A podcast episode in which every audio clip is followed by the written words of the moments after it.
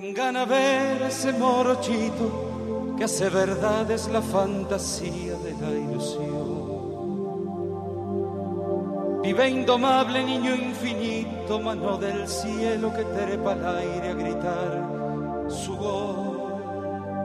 Un cebollita en el universo, un hombrecito que anda por ahí desafiando al sol. Vengan a verlo, es cierto Vengan a verlo, él existe. Vengan a ver qué bonita se pone la tarde cuando él la viste. Viene a pintar mi alma, viene a pintarme la ilusión. Viene a pintar mi alma, viene a pintarme el corazón.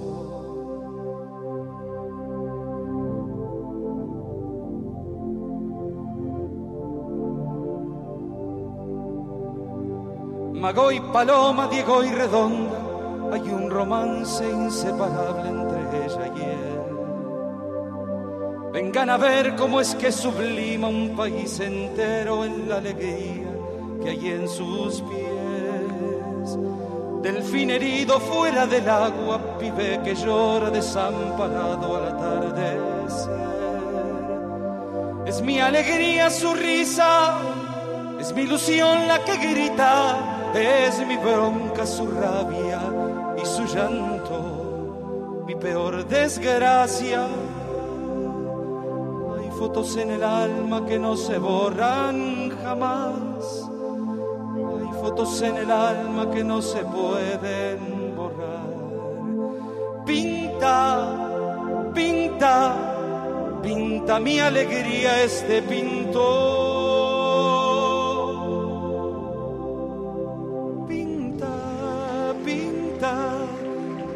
De alegría este pintor.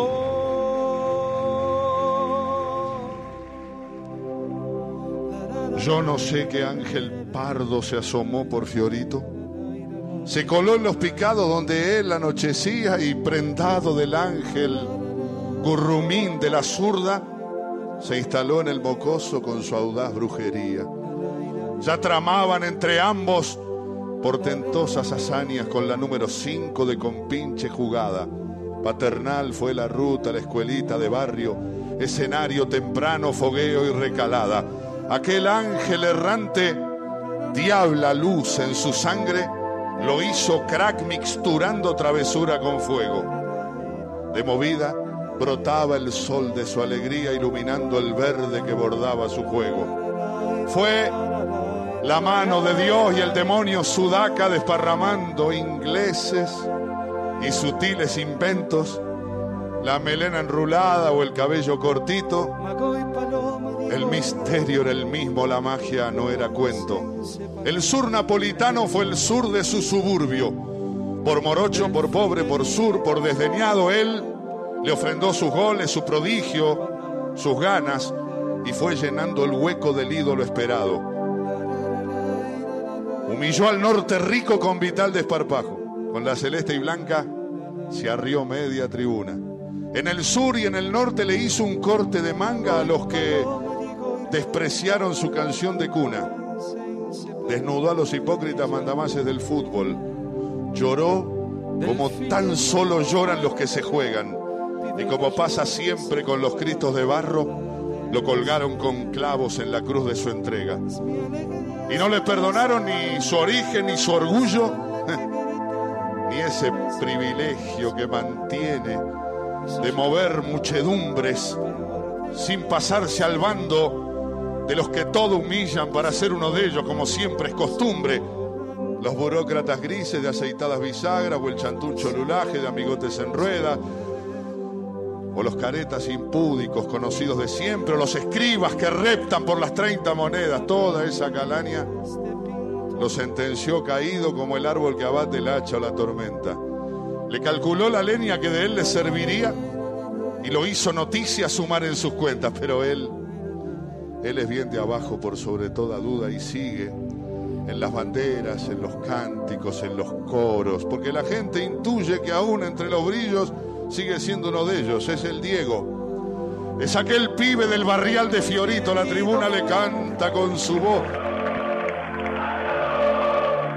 Maradó, relámpago del fútbol del mundo, en un tiempo de grises picapiedras y sinuosas personas. Yo lo vi, lo vi desde el piso de una cancha alambrada o en el alto cemento del estadio encumbrado o en la incierta ventana de una caja de luces o en el osco potrero de algún barrio apartado. Cuando alzaba la copa de la heroica victoria o gritando la fiesta de otro gol festejado y lo vi con la bronca y el amor propio herido sin guardarse el insulto al sentirse insultado. Es el Diego, es aquel pibe con el ángel adentro que no se vende al diablo y al ángel lo abandona.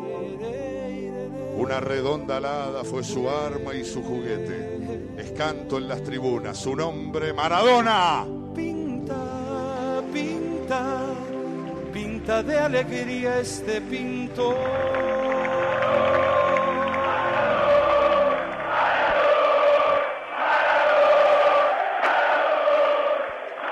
Buenas, buenas.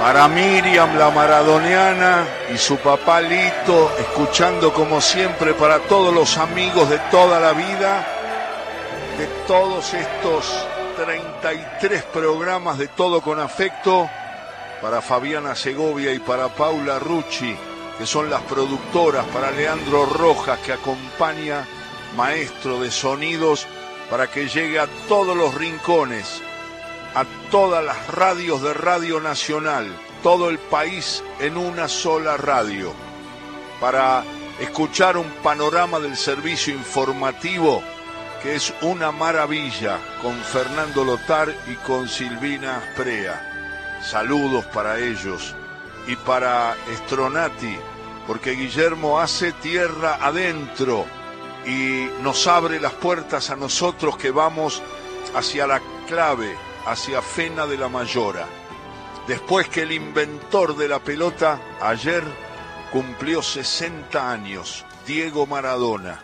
Sí, y aquí están los homenajes, aquí están las voces de todo el mundo hablando del hombre que jugó el fútbol más extraordinario de la historia de la humanidad. Ese hombre que ayer dirigió a gimnasia con el gallego Méndez, que ganó 3 a 0 frente a Patronato.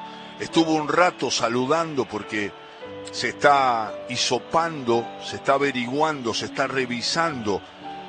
Creemos que va a estar bien, deseamos eso, no lo queremos molestar para nada, al contrario, acompañarlo como siempre, en esa relación indestructible que tenemos.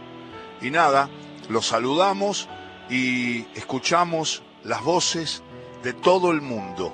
Empiezo por presentar en esta edición de Todo con Afecto, sábados de 14 a 17, con un abrazo grande también para Héctor Larrea, que cumplió años, qué maestro.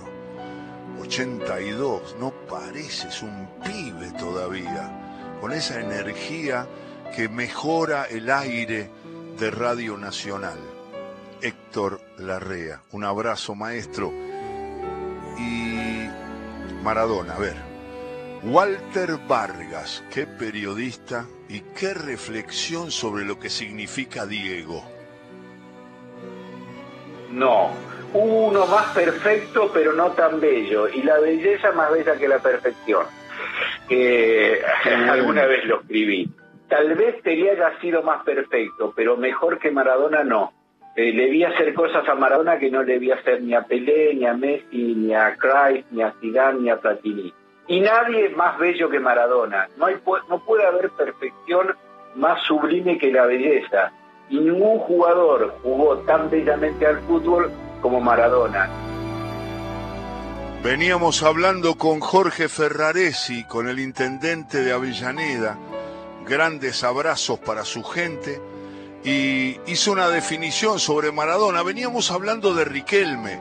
Él es fanático de Argentinos Juniors y lo vio entero a Maradona en Argentinos y lo siguió siempre. Y Ferraresi nos dejó esta definición ejemplar sobre Riquelme, sobre Messi y sobre el más grande de todos, Diego Maradona.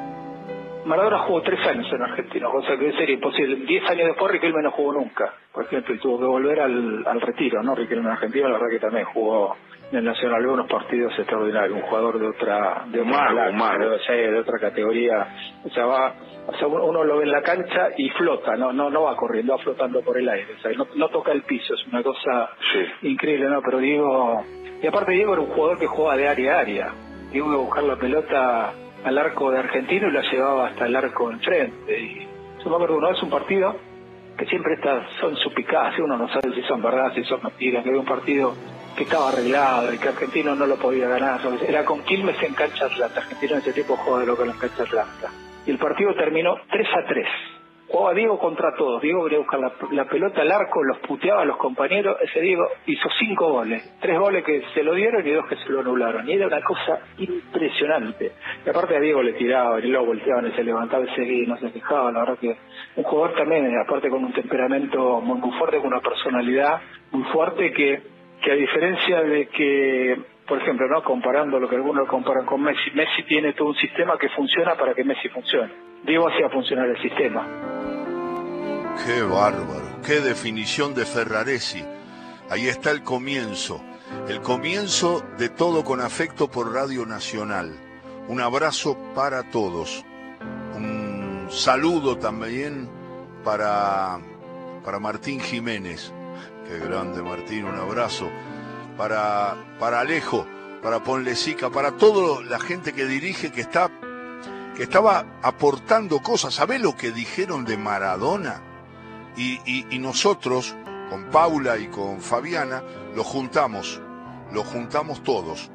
Entonces, por ejemplo, aparece Walter Saavedra. Yo siempre pregunto, ¿viste o usted vio un jugador arriba de Maradona mejor que Diego? Y a veces aparece la respuesta. Pero en este caso habla Walter Saavedra de Maradona. Maradona, bueno, a mí me gusta mucho la poesía. Eh, Maradona para mí ha sido un poeta, ¿no? Pero un poeta, eh, digamos, guerrillero, combativo, un, un Paco Urondo del fútbol, que ha vivido en un estado de insurgencia permanente. Y bueno, su más grande poema lo escribió para todos los tiempos con la zurda en el Azteca de México. Y, después, y el mundo se levantó en almas esa vez, ¿no? Y se sigue levantando en almas cada vez que aparece el video por ahí. Y Messi, por ejemplo, bueno, es otro tipo de poeta, ¿no? Más taciturno, genial, pero hermético, eh, lorquiano diría yo. Y aún uno sigue esperando de Messi su mejor obra. Así que yo me declaro unánimemente maradoniano. Como relator es uno de esos jugadores que te desgasta porque te obligaba a, con un ojo, este, mirar la cancha por donde iba la pelota y con el otro ojo, aunque él no participara por largos minutos del partido, eh, tenerlo posado sobre él, porque un pestañeo y, aparecía una jugada mágica, un toque sutil y vos te lo perdías. Entonces había que estar muy concentrado cuando jugaba en Maradona, pero, pero muy concentrado. Un breve descuido y te perdías una obra de arte. Todas las opiniones. Pasó Walter Saavedra. Y viene el Beto Márcico hablando de Diego Maradona. Maradona, Messi, ¿viste? acá estamos en, entre Messi y Ronaldo, y en la época de Diego era mucho más, la competición era muy, mucho más exigente, Ah. mucho más exigente. Quiere decir que calculo en esta charla futbolera con Márcico que no viste un jugador que esté arriba de Maradona. No, no. Si No, tenés que decir algo directamente que te preguntes, decís no, Maradona en No, no, todos. no, fue lo que fue lo, lo más grande, sí. Sí, hablan de, de Pelé y de, a mí me gusta mucho, también me gusta mucho Cruyff, pero lo vi también sobre el final. Sí. No, no. ¿A Pelé no lo viste bien? No, no, no lo vi, no, a Pelé no lo vi, no. A un jugador Sí, extraordinario. pero por lo que por lo que escucho físicamente era perfecto cabeceaba que en la derecha que en la izquierda que Ah, era increíble. patadas hacía todo Increíble. Pero Diego, pones a Maradona arriba de todos y dónde, sin compararlo, digo, Sí. ¿dónde, ¿dónde lo vas a ubicando, vas mirando a Messi? igual a la misma altura pero un escaloncito abajo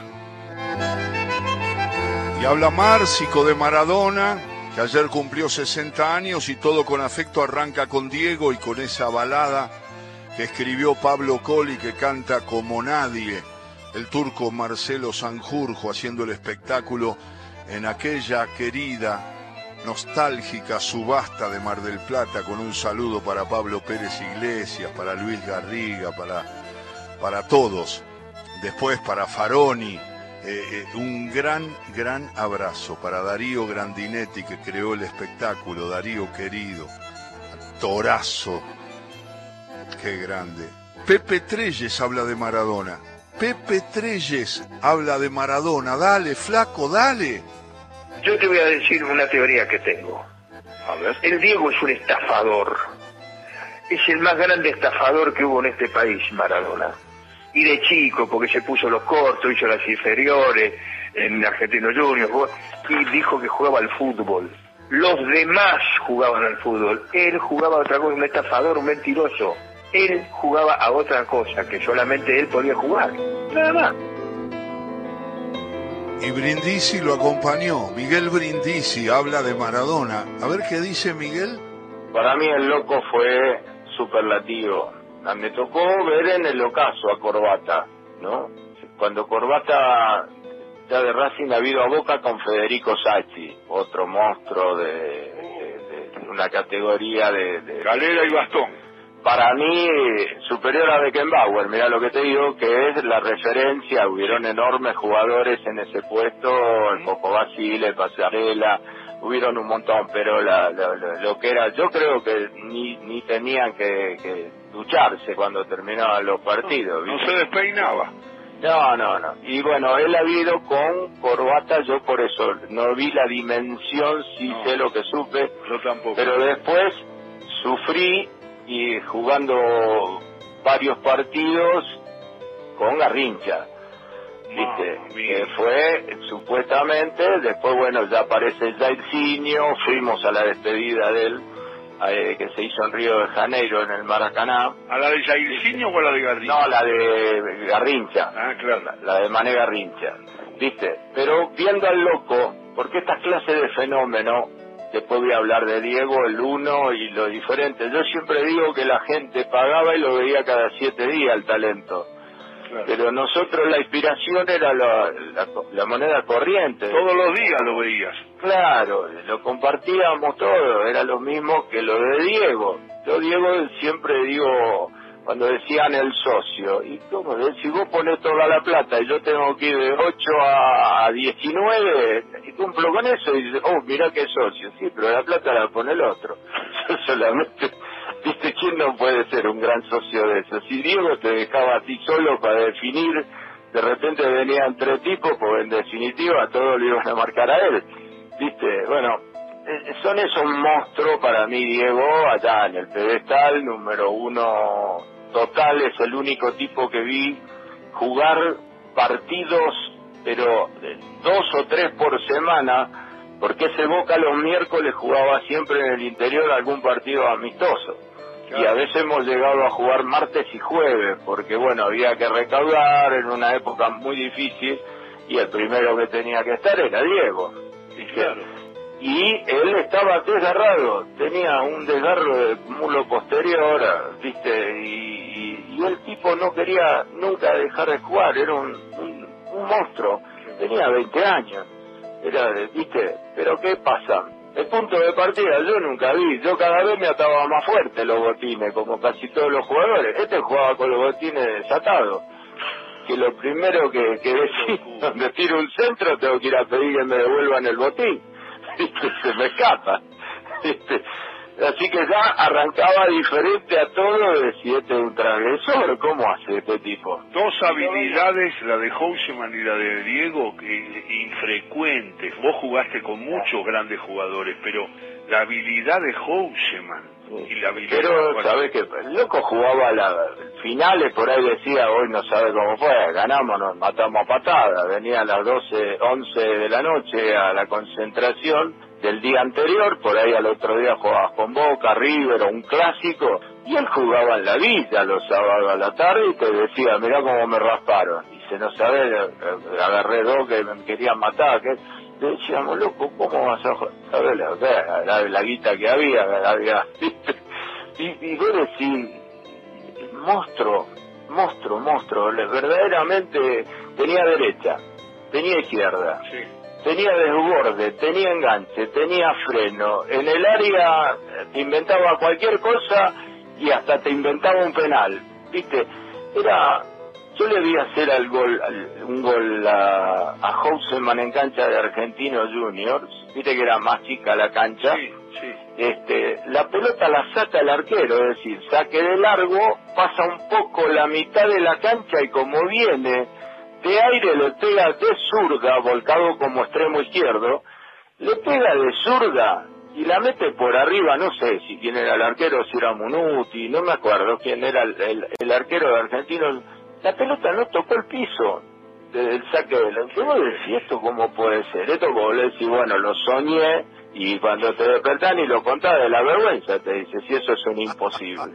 Y con Diego pasaba lo mismo. Nosotros los entrenamientos, las cosas que veíamos, el show que era cuando se quedaba con el loco Gatti en los desafíos, en los tiros libres, ¿te acuerdas que le había dicho este gordito cómo me va a hacer gol? Hizo cuatro en un partido. Sí, sí, sí. Y bueno, te imaginas que la, era era para nosotros el regalo del día, era ese desafío de los tiros libres entre Diego y, el loco, ¿viste? le ponía barrera abierta, le ponía barrera de cuatro, le ponía barrera de cinco, se la mandaba a guardar todo. Después díganme ustedes si no es para escucharlo a Brindisi toda la tarde, hablando de Houseman y de Diego, de Maradona. Eh, eh, esperamos su cálido llamado al 0810 2220870. Eh, a ver, seguí hablando, Miguel, porque Brindisi es un placer escucharlo hablar de Maradona. A ver. Diego, muchos goles de cabeza no tenía. De derecha no tenía. La única vez que desenfundó con la derecha, le ganamos a Brasil con gol de Canigia. Hizo, hacía, hacía toda la magia de él solo con una pierna. Adentro jugaba la pelota, viste, era feliz, te hacía sentir feliz. Y la única vez que se enojó, lo vio el mundo entero que le metió una plancha al brasilero en el Mundial de España y lo echaron. Era diferente al negro, a Pelé, viste, Pelé venía y te decía, donde vos le habías metido algún roscazo o algo... Se venía y te rompía. No, no, pero venía y te decía, la próxima te pasa lo mismo que a Messiano, ¿eh? ¿Viste? ¿Te acordás que a Messiano le metió un codazo, le corrió la nariz? Diego, nada de venganza, nada. Diego jugaba y hacía que fuéramos felices todos al lado de él. Te imaginas que que fue un año y un año y poquito más que jugamos porque se fue a, Barcelona. Fuimos recontra felices, ¿viste? Y, pero lo, lo disfrutábamos mucho más nosotros que la gente cada siete días, que solo lo veía a los 90 minutos. Qué grande Brindisi, hablando de Maradona. Y el Checho Batista, por dos, porque primero habla de su relación con Maradona, no, el segundo es el primero, creo que le pregunté si vio a alguien arriba de Diego, o, a ver, me parece que fue así. El Checho Batista con todo afecto.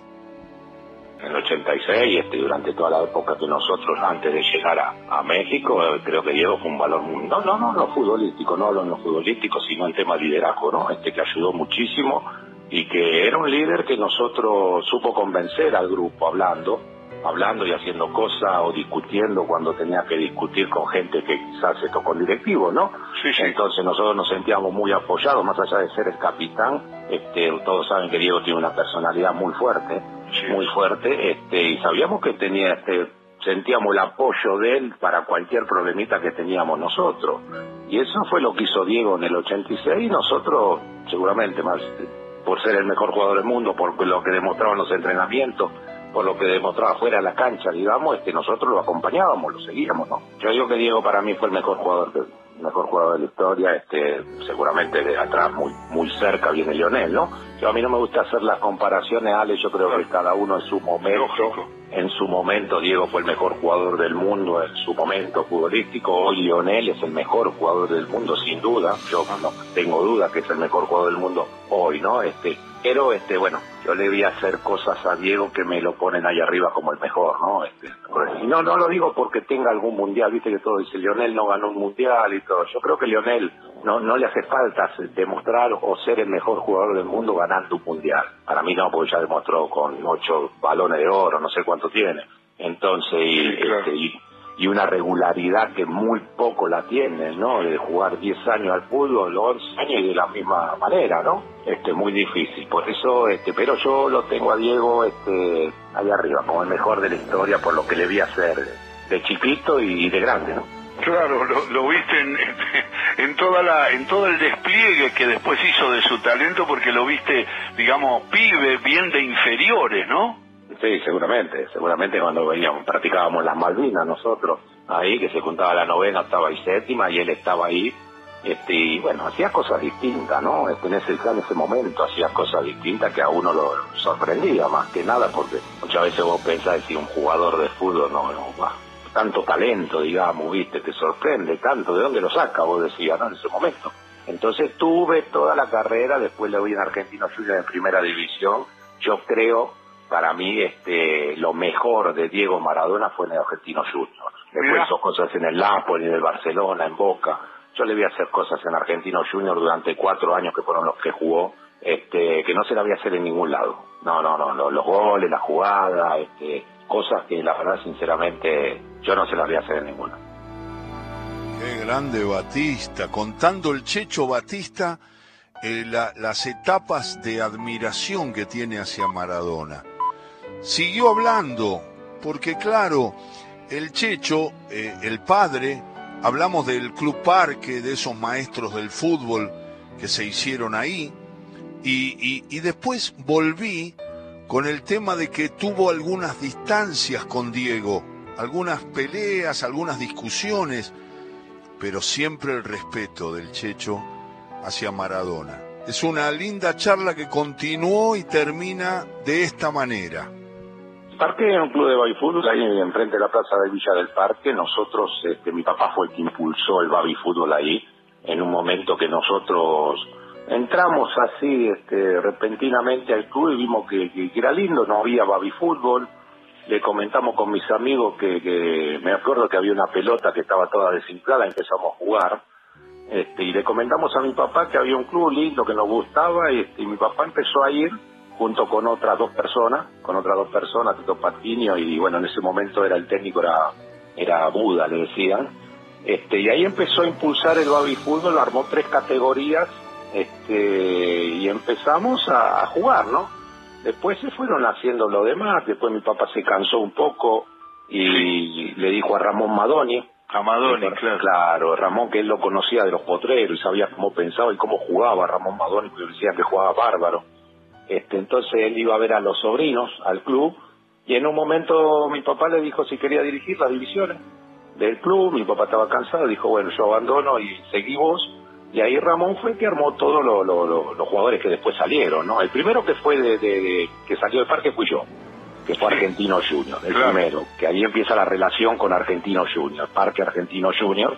Claro. Y después Ramón este, hizo todo lo demás. Lo que tiene el Club Parque es que siempre se fijó este, no en el momento de los chicos, sino en el futuro, ¿no? Este, por eso siempre tuvo la misma filosofía de entrenamiento, ¿no? Que la técnica, que los fundamentos, sí le gustaba ganar como a cualquiera, ¿no? Pero este, lo más importante era eh, capacitar a los chicos y formar a los chicos como para que el día de mañana puedan entrar en novena edición de Argentino Junior y el día de mañana este, ser jugadores de primera. Diego vino a jugar de, grande al Club Parque, ¿no? Un partido de fútbol de salón, una final de fútbol de salón que nosotros jugábamos. Ajá. Este, un día me dijo, Checho, quiero jugar quiero jugar la final y yo dije, bueno, ¿no querés jugar la final? Bueno, nosotros teníamos, en ese momento estábamos muy, muy juntos, muy pegados, y fue cuando vino. De chico, este, no, Diego no, Diego no, no vino. Ramón creo que no se lo cruzó tampoco porque Diego se va a primera división cuando yo estaba en novena, él estaba en séptima.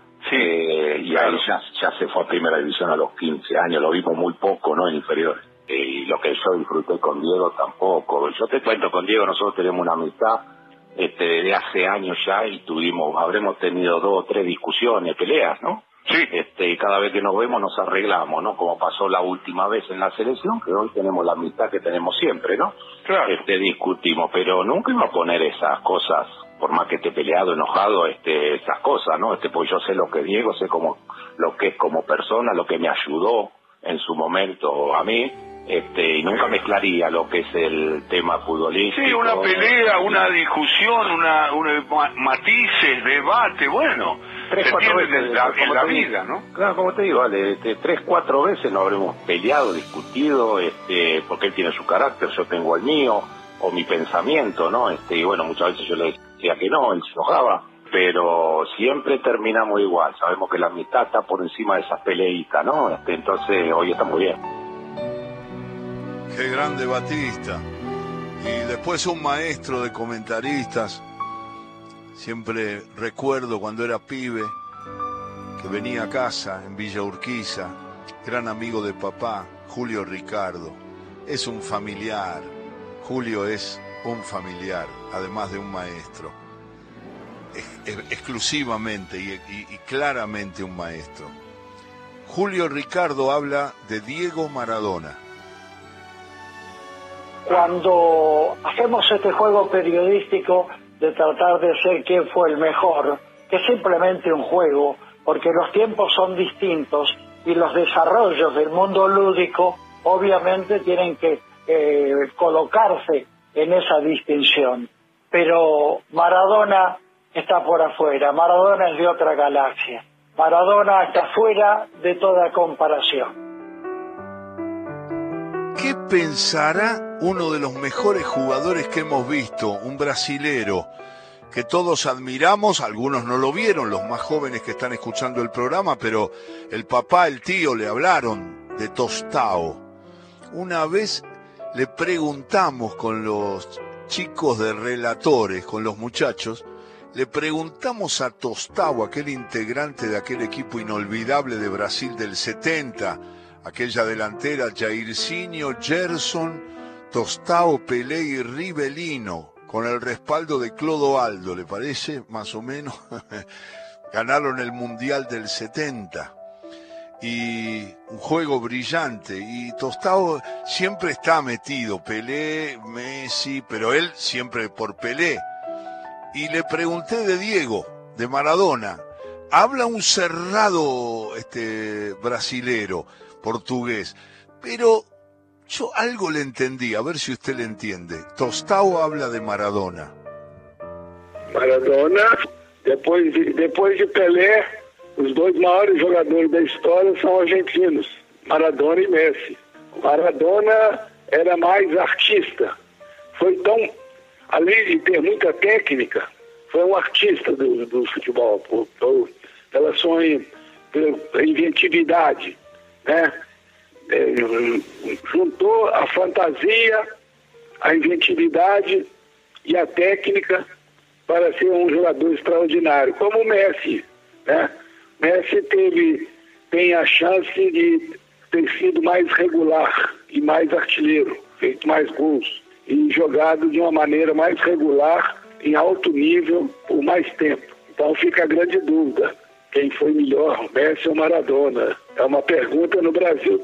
Todo dia se discute quem foi melhor, Messi ou Maradona. Cada um, 50% acha que é Maradona, 50% acha que foi o Messi. É, o Messi foi o mais, mais regular, é mais regular, né, está em, em grande forma ainda, e mais artilheiro. Né? Maradona foi mais genial, mais soberbo. Os grandes momentos do Maradona são insuperáveis, mas são não são tão, não foram tão frequentes, não duraram tanto tempo quanto dura a carreira de Messi, jogando sempre no esplendor. Então, vocês, vocês têm depois os três maiores jogadores da história, não há dúvida nenhuma, foram Pelé, Maradona e Messi. Então eu tinha, eu eu admirava demais ver o Maradona jogar pela, porque ele unia a beleza, a arte, o jogo bonito com a técnica a objetividade. Então é, realmente um, espectáculo ver Maradona jogar. Tostao siempre lo pone arriba a Pelé, lo notaron, ¿no? Nosotros cuando le hacíamos las preguntas con los muchachos le tratábamos de decir, no, pero entonces Maradona, Messi y Pelé. No, no, no, decía, Pelé arriba. Él dice que Maradona y Messi están debajo de Pelé. Tostao, un maestro del fútbol.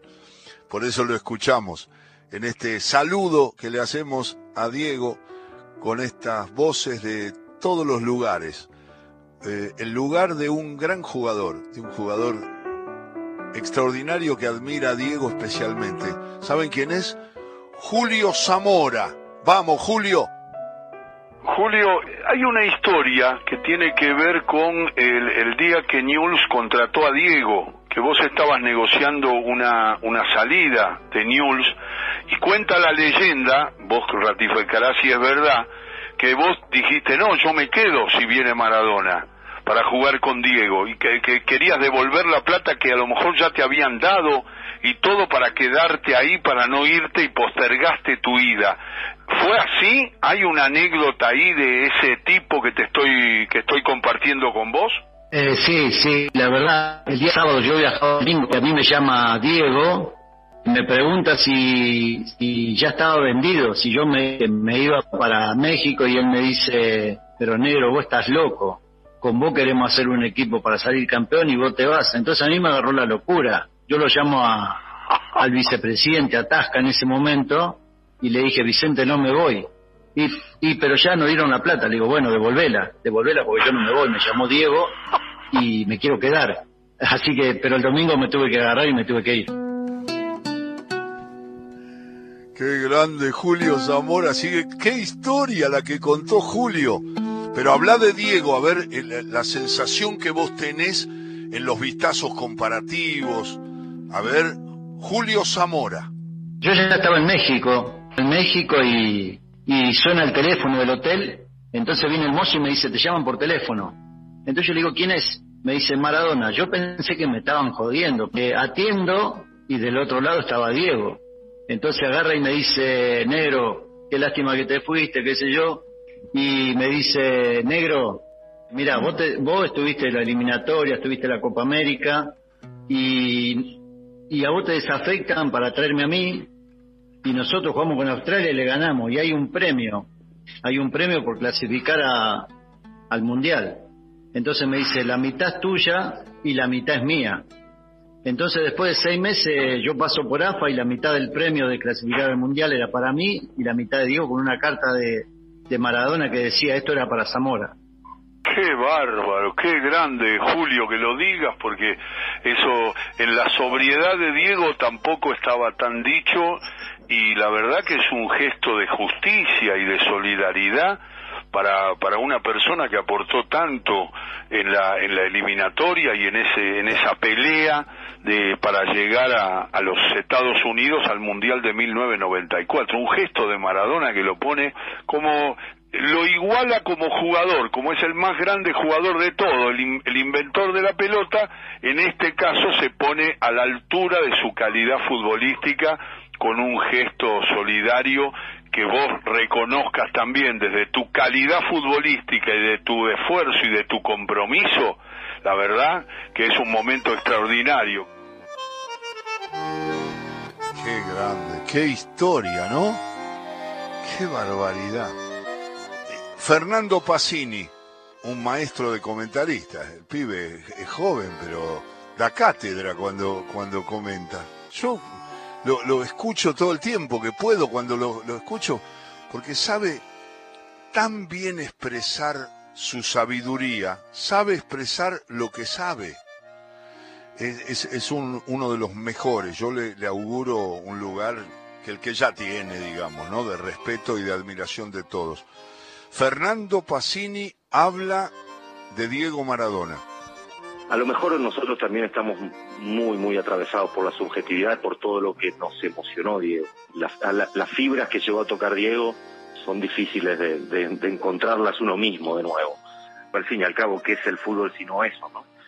Eh, pero la, la relación de Diego con la pelota, la- el, el carácter, la competitividad, la bravura, lo desafiado que se sentía en momentos donde la batalla parecía perdida, eh, todas esas condiciones adentro de un cuerpo de metro sesenta eh, y con esa eh, con ese corazón increíble, no, me, me parece difícil que vaya a volver a ver algo parecido. No, no- hay nada para decir de los de los otros grandísimos jugadores, qué sé yo, ¿quién va, quién va a negar la, la grandeza de Messi, un jugador de época? y No tiene nada que ver, eh, eh, y, la- y las estadísticas son una planadora y es muy difícil mantenerse tantos años en ese nivel. Después está lo que uno, porque el fútbol también es una cuestión de sensibilidad, lejos, que nos pasa ante determinadas cosas y el grado de emociones, los decibeles a los que nos emocionó Diego. Y además, yo insisto, eh, creo que la relación de Diego con la pelota es única. No, yo no vi una cosa igual. Pasó Fernando Pacini y dejó su talento para hablar de Diego. Un hombre que lo interpretó casi un compadre fue Claudio Canigia, sí. Y sí, y Claudio, eh, tuve muchas charlas con él y él me aclaró mucho el tema de por qué para él Diego es el más grande. Lo explica muy bien Canigia. Hay gente que piensa que Canigia no, no se ocupa de muchas cosas, pero demostró muchas veces, lo he expresado y lo he mostrado en nuestro Todo con Afecto por Radio Nacional, que mira las jugadas con una profundidad impropia de lo que mucha gente piensa de Claudio. Bueno, vamos a escucharlo hablar de Maradona. Sí, bueno, pero por esa capacidad que teníamos igualmente hablábamos. Eh, hablábamos, no era una cuestión solamente de movimientos, claro que yo también le marcaba, mira, voy a hacer esto, no, según cómo seguir el partido también. En ese partido hay que, había hay que tomar en cuenta que yo era el único delantero también. Y obviamente cuando él la agarraba a ver, se podía mostrar a lo mejor a alguien que saliera, mm, eh, si, decimos Brasil, ¿no? Pero cualquier otro partido, no quiero decir, que se mostrara y que estuviera un poquito más adelante que él, que saliera por la derecha o por la izquierda, bueno, en el caso de Brasil, que para lo mejor Troglio o, algún otro, Buruchaga, pero en ese partido igual no teníamos mucha chance de salir. Eh, por otro lado, quiero decir, él, el punto de referencia para él o para el equipo era yo, porque era el único delantero, ¿no? Claro. Yo tenía que marcar los, los movimientos, de tratar de que reciba la pelota y que por lo menos avancemos y que el equipo salga, porque se trata de eso, si la recibo, la pierdo, o me junto entre los dos centrales, me van a decir, porque no haces un movimiento. Claro. Porque si me quedo entre los dos centrales, la recibo, me la quitan, me quiero dar vuelta, me la, me la roban, y otra vez había que empezar de nuevo, entonces esa es la inteligencia de un jugador que dice, bueno, ok, eh, estoy marcado de dos. Y muchas veces por ahí, si voy para tenés el tercero, que por ahí es el lateral, sea de un lado o del otro, que por ahí no subió. Y si son tres, ¿cómo hago? ¿Dónde voy? Y bueno, pero había que hacer, había que hacer un movimiento que permita que el equipo también saliera y que por lo menos la tuviera, eh, la tuviéramos unos segundos. Eso pasó mucho en el primer tiempo, en el segundo ya un poco menos porque el equipo logró salir ellos, hicieron un desgaste físico. Se digo siempre que no por nada se hace un desgaste, a veces se dice, no, hicieron un desgaste físico y también mentalmente el hecho de que ellos no encontraran el gol y con el pasar de los minutos también se iban desesperando. Eso también los perjudicó, pero bueno, yo te decía, como decía Bilardo, ¿no? Un día cuando le dicen, yo siempre digo, pero siempre hay un error. Si miras todos los goles, que no es un, error solo, también está la virtud del, otro, porque si no, no habría goles en un partido. Como dijo Vilardo cuando le preguntaron cuál es el partido perfecto. Y dijo, uno que se juega en el medio campo, cinco metros para un lado, cinco metros para el otro. La agarra uno, la pierde, el otro quiere avanzar, la pierde también. Cero a cero. Perfecto, nadie tiene chances. Claro, cero a cero. Pero es un juego donde obviamente siempre hay un pequeño error o la virtud del contrario, ¿no? Y ahí Canigia estaba hablando de fútbol y siempre aparece el tema de Diego. A ver, Cani. La primera intención fue, bueno, normalmente uno se abre, pero que me, me para la derecha, pero digo, no terminamos en nada porque por la izquierda no había nadie. Vos te abrís cuando sabés que tenés otro win o alguien que está llegando porque lo, lo estás viendo, que llega por el otro lado. Entonces el, el que tiene la pelota puede decidir si engancha, si Diego engancha, tiene a alguien sobre el otro lado. Entonces yo me abro para que tenga dos opciones, una para la derecha y otra para la izquierda. En este caso no pasaba eso porque yo era el único delantero y yo vi que no venía nadie por el otro lado. Por eso siempre digo que yo, en primera intención digo, bueno, me abro, lo más normal. Me abro así me da y por lo menos avanzamos. Después, si llega otro o no llega, es otra cosa. O la jugada termina ahí, pero bueno, por lo menos no la, no la perdemos rápido. Porque vos sabés que fue, era muy difícil. La perdíamos normalmente, pero bueno, el primer tiempo, el segundo no tanto, no tan rápido. Claro, el primero sí. Claro. No nos dejaban salir. ¿Te acordás que hiciste un gol, no, Cani? Hiciste un gol en el primer tiempo y te cobraron offside. Al límite del fuera de juego igual fue, ¿eh? Estabas ahí, ahí. Muchos me han dicho, pero no lo sé, muchos han dicho, no era fuera de juego, pero bueno, era a- al límite, sí. Es una jugada polémica, es para Es discutir. una jugada polémica para ver en el bar. Pero debe haber sido uno de los ataques, pocos ataques del primer tiempo, y ese día mismo que charlamos, Claudio me indica una cosa que les dice Bilardo que es muy graciosa, que le dice, por favor, este, haga- hagan laburar al pobre a Tafarel, que por lo menos salga, porque el, el camarógrafo nunca tira la, la cámara para el lado de Tafarel porque atacaba siempre Brasil, ¿no? Claro, dijo, por lo menos que le pegue a alguien de lejos. Así por lo menos la cámara va un ratito para irse a ver el arquero de Brasil, que todavía no... O el tipo que prendía, dijo, el tipo que... Para él era así. No es que lo dijo en ese momento, pero dijo algo Sí, como que... Sí, sí. El tipo que justo prende el televisor en ese momento, dice, bueno, a lo mejor se piensa que Argentina está atacando. Claro, claro. Bueno, volvamos. La jugada entonces estableces que había que cruzar. Claro, establezco porque digo, bueno, hay un hueco ahí. Todos estaban viniendo, ellos cometen un error, obviamente. Claro. Y no es que, porque mucha gente eh, con ese gol dice, bueno, pero también tuvieron un poquito de suerte. No, no es así. No hay nada de suerte. Nada. Sale una vez cada tanto, obviamente, pero sí, y, y la otra cosa es que siempre hay un error. Si no, no habría goles. Claro. Me dijiste una cosa que nunca me voy a olvidar y viste, la, la- Diego la va llevando y, y- y de- ve que yo me, Claro.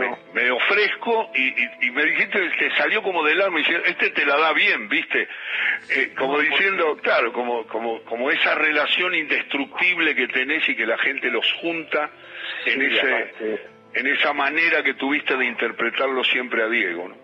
Sí, seguro, no sé, la verdad que nos, lo interpreté siempre y él también a mí en los movimientos eh, enseguida, son esas que, que solamente con mirarse, bueno, hay que también eh, hay que tener la, la capacidad para, para desarrollar, porque a veces se han jugado, hay tipos que han jugado, ¿no? y por eso algunos los cambian, porque podemos dar miles de ejemplos, ¿no?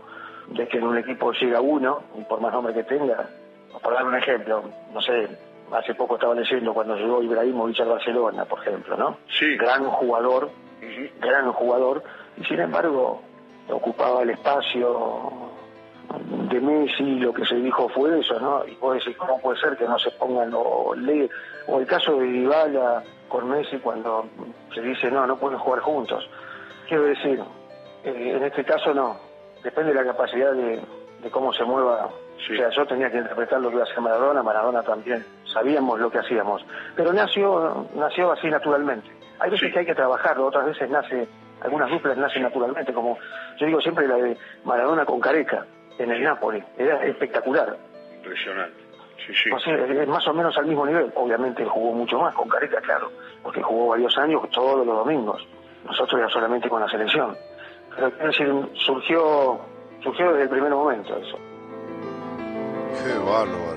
El análisis del gol a Brasil del 90, de Canigia hablando de Diego y de la interpretación. A ver, hay una parte más de Claudio en homenaje a Diego, en saludo a Diego. Diego siempre, no sé si alguna vez te lo habrá contado le habrá contado, siempre él, no sé si lo dijo, creo que sí, que él desde el suelo decía, patía hijo de... Decía, patía por favor, porque se quedó en el, en el piso, él se queda en el piso, no es que se levanta rápido. Se levanta cuando, cuando ve, porque él dice, me levanto cuando vi que, que la red hacía, Se movía. se movía, quiero decir. Sí, sí. Pero él decía, patea por favor, cuando la paro, patea, patea. Me lo, me lo decía siempre, va, me, me lo dijo luego. Sí, sí, a mí también me lo dijo. A mí también, sí, sí, claro. Era la forma de, derrotar a un rival que había sido tan importante en la primera etapa. De Canigia Brani hablando de Maradona, el Chapu Brania, Rodrigo. A ver qué dice Brania de Diego. Diego fue el que me dio la posibilidad para ir eh, a la selección y, y bueno, a mí yo tenía el dato de que estaba peleando por un lugar para ir al Mundial y justo, bueno, tuve la, la, eh, la lesión esa que me dejó sin chance de, de poder pelear hasta el final, pero yo sabía que Diego eh, estaba contento eh, con la veces que me había citado, con lo que podía aportar. La verdad que fue una, una lástima. No me lo, en el sentido, no, no, no es algo pendiente porque eh, lo luché, ¿viste? Eh, no es algo que digo, bueno, o, después de eso dije, me bajoñé, sino dije, mira, hice todo lo posible. Entregaste todo y no salió, ¿qué va a hacer? Claro, tuve una lesión, lo mismo me pasó después con Alejandro, por todo me dicen, y fuiste toda la eliminatoria y no fuiste al Mundial. Y le digo, mira, no fui al Mundial porque no me dio, porque eh, Alejandro me conocía, yo di todo, y después se decidió por otro jugador, le digo, bueno, eh, eh, ¿qué me puedo replantear? Nada, di todo y había uno mejor que yo.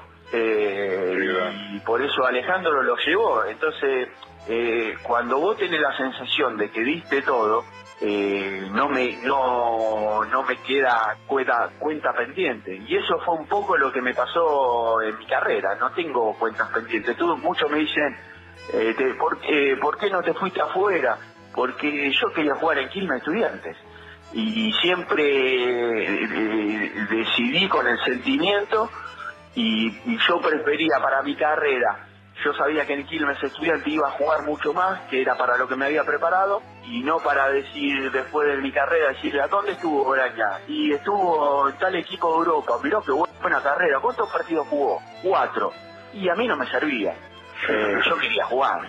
Y yo sabía que acá eh, iba a tener mucha más chance de jugar porque yo tuve una oportunidad para irme en el 98 a Mallorca, que fui, y me costó, porque me fui de muy chico y sufrí, y dije no me quiero ir más de Argentina.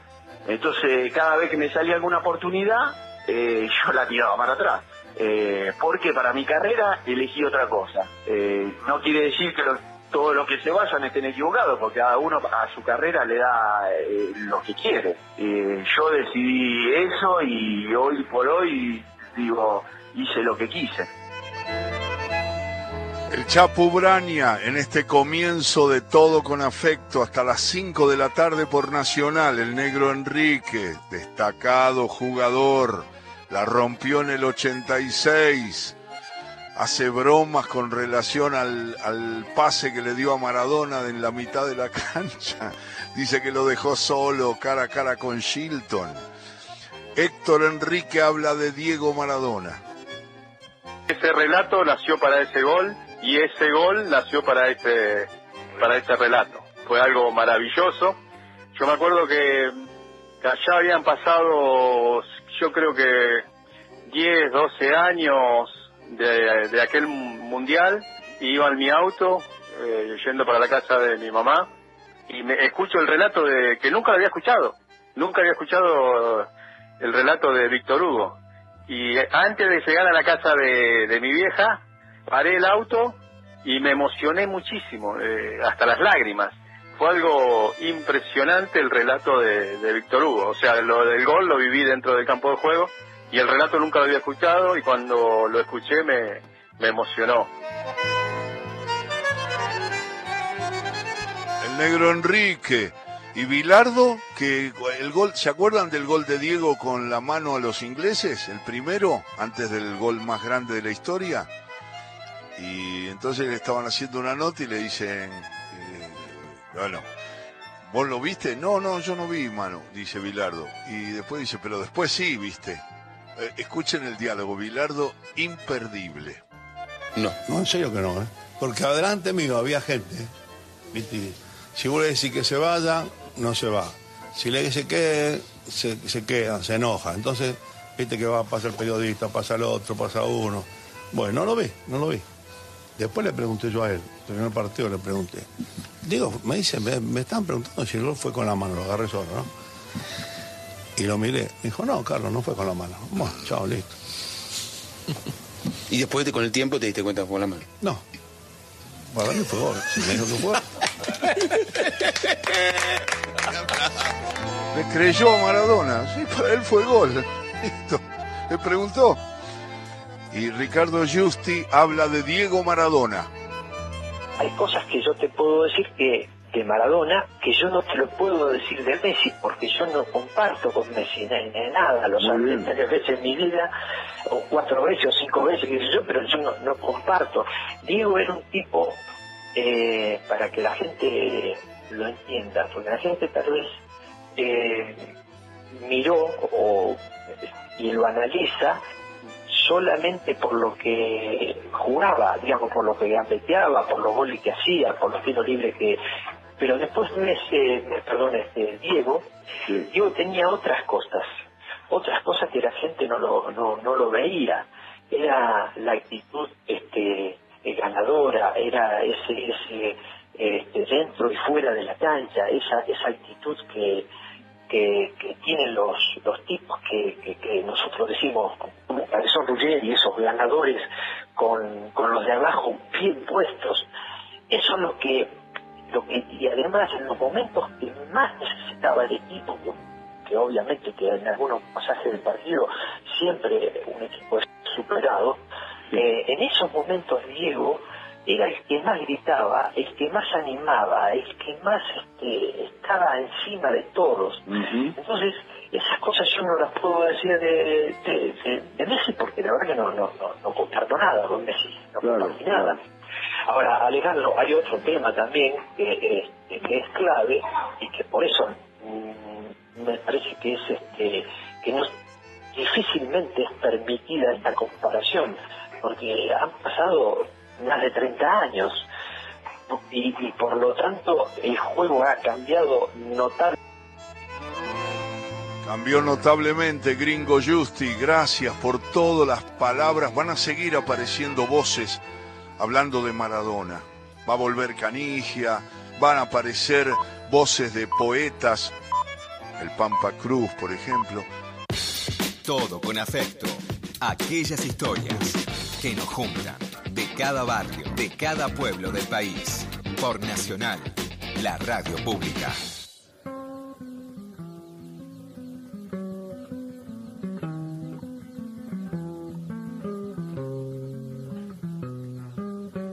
Yo vi llorar a un gigante, nacido en la tierra mía, y aquí cantarle quería porque es un hombre de aguante. En la zurda tiene un guante el gran Diego Maradona. Al rival no lo perdona con los dedos fracturados. Con el tobillo inflamado juega igual si se lesiona. Patadas hasta en el cuello. No hay un ser que lo soporte. Han arruinado el deporte así como pegan ellos. Y Diego, que es lo más bello, se recupera en la cama. Es que un país lo reclama. Que haga un gesto sobrehumano, aunque algunos italianos lo acusen que busca fama. A Rusia ya le ganamos. Perder era un disparate. Con Rumanía un empate y allí nos clasificamos. Lo que siempre recordamos y que fue tan valedero fue tu esfuerzo, Diego. Fue tu esmero. Papilar cuatro rivales y en los minutos finales borramos a los brasileros. Yugoslavia en el camino y la pasamos muy mal. Cuando amarraste el penal, se cayó el pueblo argentino. No sé si por el destino o porque sos el mejor. Recibiste un favor o Dios te largó la idea. Creó al vasco Goicochea con manos de Salvador. Y vienen los italianos. Y ahí no sé cómo lo explico. Los del norte son los ricos, los pobres, napolitanos. Están que explotan los tanos, se parece a un carnaval. Vos convertiste el penal que se metió despacito. Se atajó dos el vasquito. Y otra vez a la final formó Alemania potente, formó el equipo argentino y allí nos silban el himno y te quedaste impotente, pero aquí estaba tu gente. Por eso me estremecí, más aún me conmoví por tu rostro desolado. Con un penal inventado nos traicionó el referí. Si viviera San Martín, para cruzar las cordilleras, te daría una bandera porque sos el paladín Llora, Dieguito, hasta el fin, que el pueblo llora con vos. Y por lo grande que sos hay un país que se aferra, ya que naciste en mi tierra. Le damos gracias a Dios. Qué grande el Pampa Cruz de Chacabuco. Tantas cosas que figuran para saludar a Diego y muchas cosas que van a aparecer durante el programa.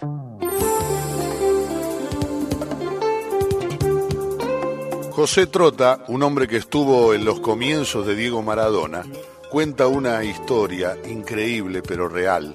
Cuando Diego y sus compañeros tiraban la pelota afuera a propósito, Escúchelo a Trota, es una anécdota increíble de Maradona. Y una vez el campeón de vida fuimos a jugar uno de los partidos de, serie y con el sindicato de la UNRWA en el camino de cintura. Y entonces íbamos ganando 7 a 1 y atrás del arco ahí el sindicato había unos árboles y en un árbol había un nido de hornero. Y avanzaba él con la pelota y en vez de tirar al arco le tiraba a ver si le pegaba al nido de hornero que estaba detrás del arco. Hasta que le pegamos el grito.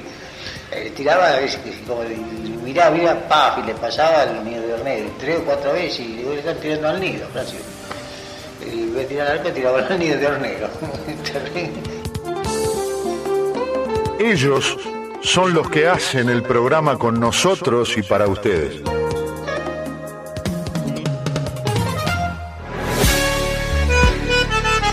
Cero 810 222 0870 30 segundos tiene para compartir estos cálidos llamados, estas voces que nos acompañan cada tarde de cada sábado. Ayer cumplió el Diego años, Alejandro, con, con todo amor, y a ver qué te parece, le escribí, el mago de la redonda, seguro que en el vientre de tu madre ya estabas atando todo el cordón, del botín izquierdo, claro, seguro que tus sueños ya de pibe eran de barro e ilusiones, dibujando algún taquito incomprensible con olor a medio gol para tu hinchada.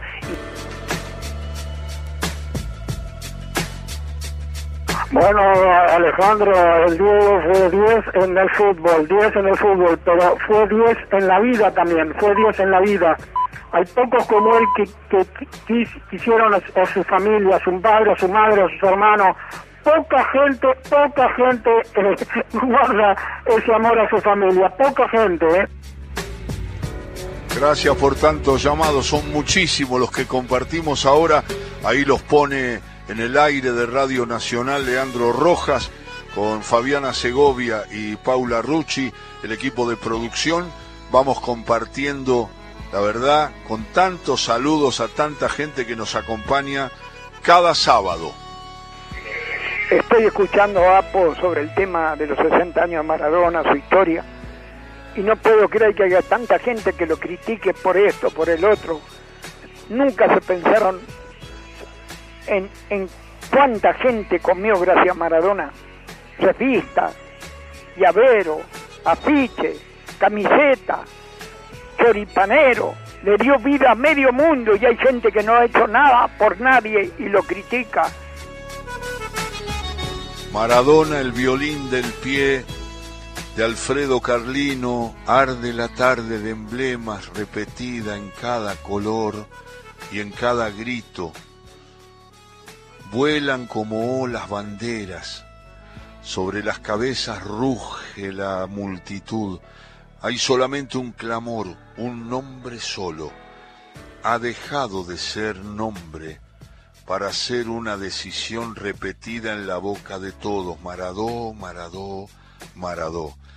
Y la gente nos sigue llamando, nos transmite poesías, afecto, comprensión y saludos para Diego Maradona. Buenas tardes, Alejandro. Me ha hecho emocionar. Te mando un saludo desde Mendoza. Hermoso comienzo, la semblanza impecable. Lo que sí te iba a pedir es si pudieras hacer aquel gol de a los ingleses que es del negro Fontana Rosa, que he escuchado una versión tuya que nunca más puedo volver a escuchar hace unos años. Por favor, te lo pido. Saludos desde Mendoza para todos los maradonianos. Ahí va, ahí va todo, ahí va todo. Gracias por los llamados, gracias por los saludos. Hola Ale. Un recuerdo imborrable para los hinchas de Boca fue el partido día lluvioso, noche lluviosa, que jugaron Diego y, y Brindisi juntos hicimos 3 a 0 arriba. Goles espectaculares, de esa dupla espectacular que teníamos ese año. Alfredo Luis de Caballito, gracias Alejandro. Chao.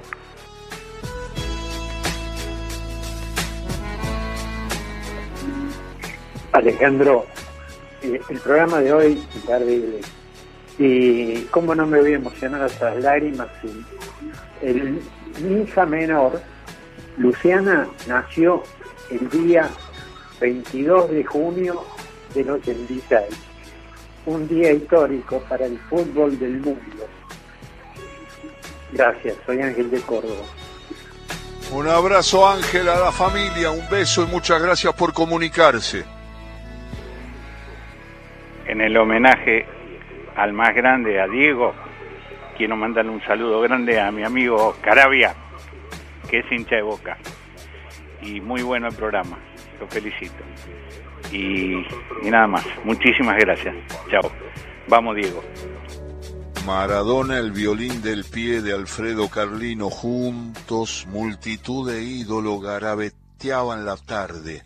Ahí, sobre el césped, hay una moneda con la cara de un dios inconmensurable y con la otra un Satanás bailando, haciendo brujerías en la siesta del domingo, gambetas, diagonales, juegan como gatos agazapados a golpear miradas de asombro, y a vibrar el corazón de los abatidos, tramos de un bello poema de Alfredo Carlino, inolvidable poeta popular, a Maradona. Se llama Maradona, el violín del pie, y los llamados se esperan, se disfrutan, se comparten. Hola, sí, Ale, querido, te llama Héctor de Morón, la verdad que alegría cómo lo estás homenajeando a Diego Maradona el más grande de todos los tiempos. Y gracias por tanta alegría que nos diste, Diego, querido. Grande, Diego, el más grande de todos. Bueno, gracias, Ale, por el recuerdo. Un abrazo de Héctor de Morón. Tantos recuerdos en nuestro todo con afecto y aparecen voces desde todos los rincones del país, ahí donde llega Radio Nacional. Alejandro, es verdaderamente emocionante el programa que estás haciendo hoy. Quiero agradecértelo, Jorge, desde Neuquén es imposible no emocionarse con la historia de Diego, con los relatos, y la verdad que para todos los que venimos desde abajo, Diego representa todo lo máximo y todo lo que uno quiere alcanzar o puede llegar a alcanzar a través de los sueños. Él lo volvió realidad. Gracias Alejandro por este programa. Un abrazo enorme. Gracias a ustedes por los llamados y por la compañía. Ale, muy lindo el programa y hermoso escuchar el homenaje a Diego, sobre todo cuando Miguel habla de los dos más grandes, del loco Houseman y de Diego. Un abrazo, Hugo Merlo, para toda la mesa. Gracias, Huguito. Un saludo para toda la gente, para la familia. Y la verdad es que estamos disfrutando el programa. Hola, Ale, acá la maravilla de escuchándote y más que nunca un feliz cumpleaños Diego, que lo amo con todo mi corazón. Seguimos escuchando tu programa, te mando un beso enorme. Ale, te quiero. Feliz cumpleaños Diego, chao chao. Feliz cumpleaños, Pelusa.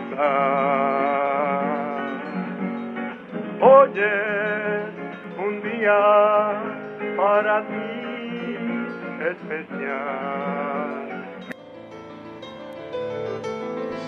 Qué grande, con música y todo. Estamos completos en los llamados.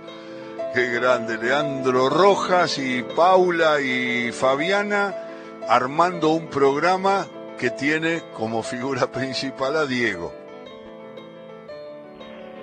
Desde Belville saludamos a nuestro querido Diego. Feliz cumpleaños, Diego. Mi nombre es Ever que tengas una bellísima semana. Muchas gracias, querido. Un abrazo.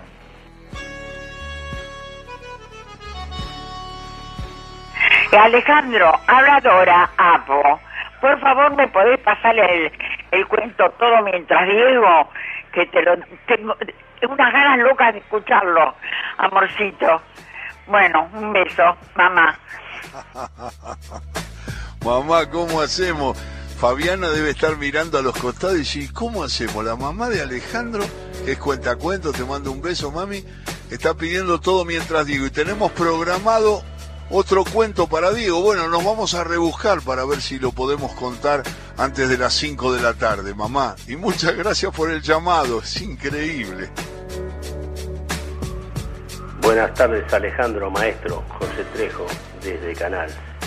Feliz cumpleaños, Diego, Dios, 10. Gracias por tantas alegrías.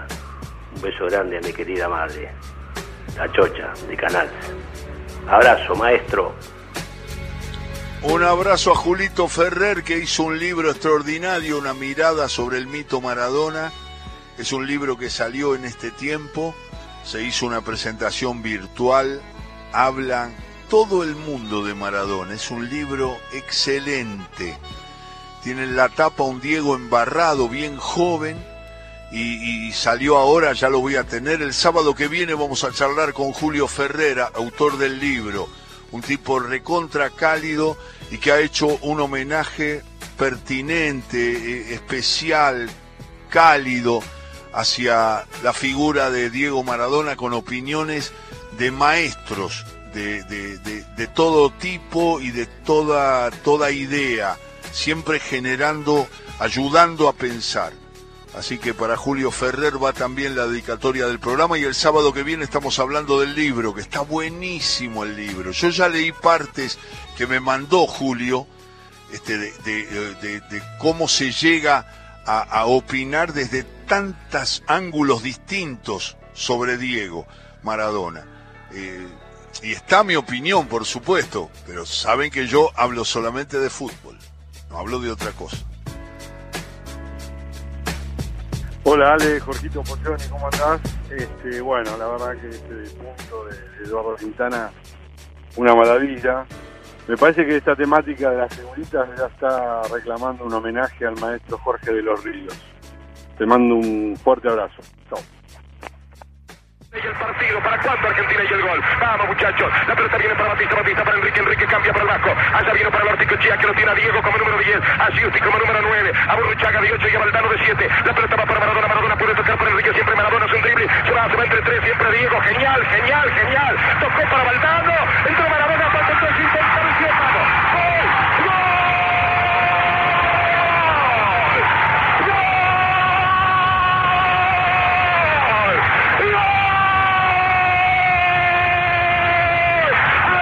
Argentino dio gol. Diego Armando Maradona entró a buscar después de una jugada maravillosa. Un rechace para atrás, saltó con la mano para mí, para convertir el gol. Mandando la pelota por arriba de Peter Shilton. El línea no lo advirtió.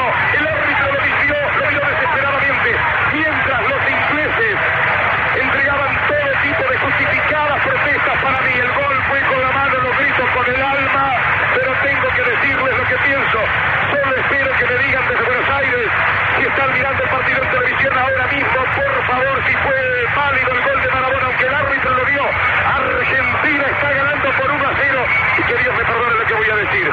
Contra Inglaterra hoy, aún así, con un gol con la mano, ¿qué quiere que le diga?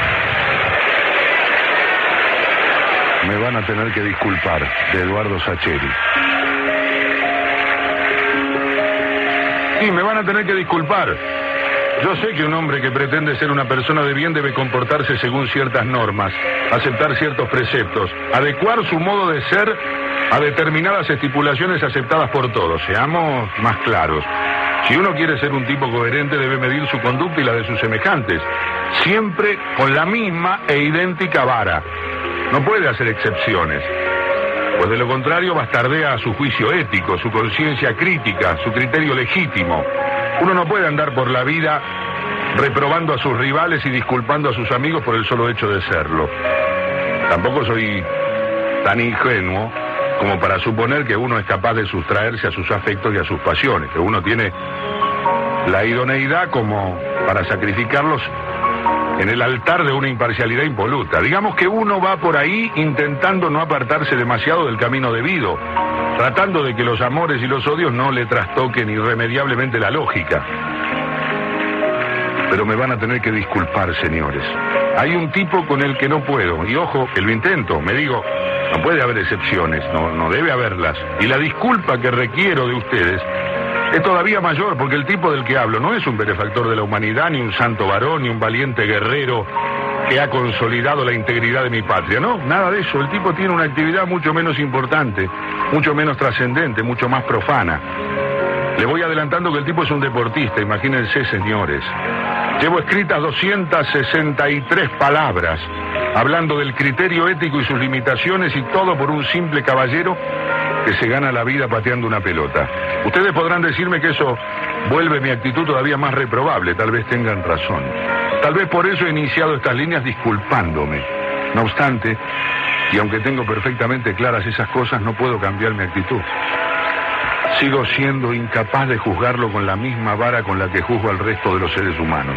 Y ojo que no solo no es un pobre muchacho saturado de virtudes, tiene muchos defectos.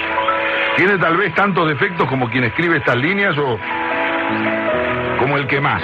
Para el caso es lo mismo. Pese a todo, señores, sigo sintiéndome incapaz de juzgarlo. Mi juicio crítico se detiene ante él y lo dispensa.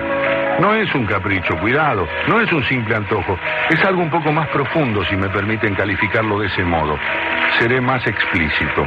Yo lo disculpo porque siento que le debo algo. Y le debo algo y sé que no tengo forma de pagárselo. O tal vez esta sea la peculiar moneda que he encontrado para pagarle. Digamos que mi deuda haya tranquilidad, sosiego en este hábito de evitar siempre cualquier eventual reproche. Él no lo sabe, cuidado. Así que mi pago es absolutamente anónimo. Como anónima es la deuda que con él conservo. Digamos que él no sabe que le debo e ignora los ingentes esfuerzos que yo hago una vez y otra para pagarle. Por suerte o por desgracia, la oportunidad de ejercitar este hábito se me presenta a menudo.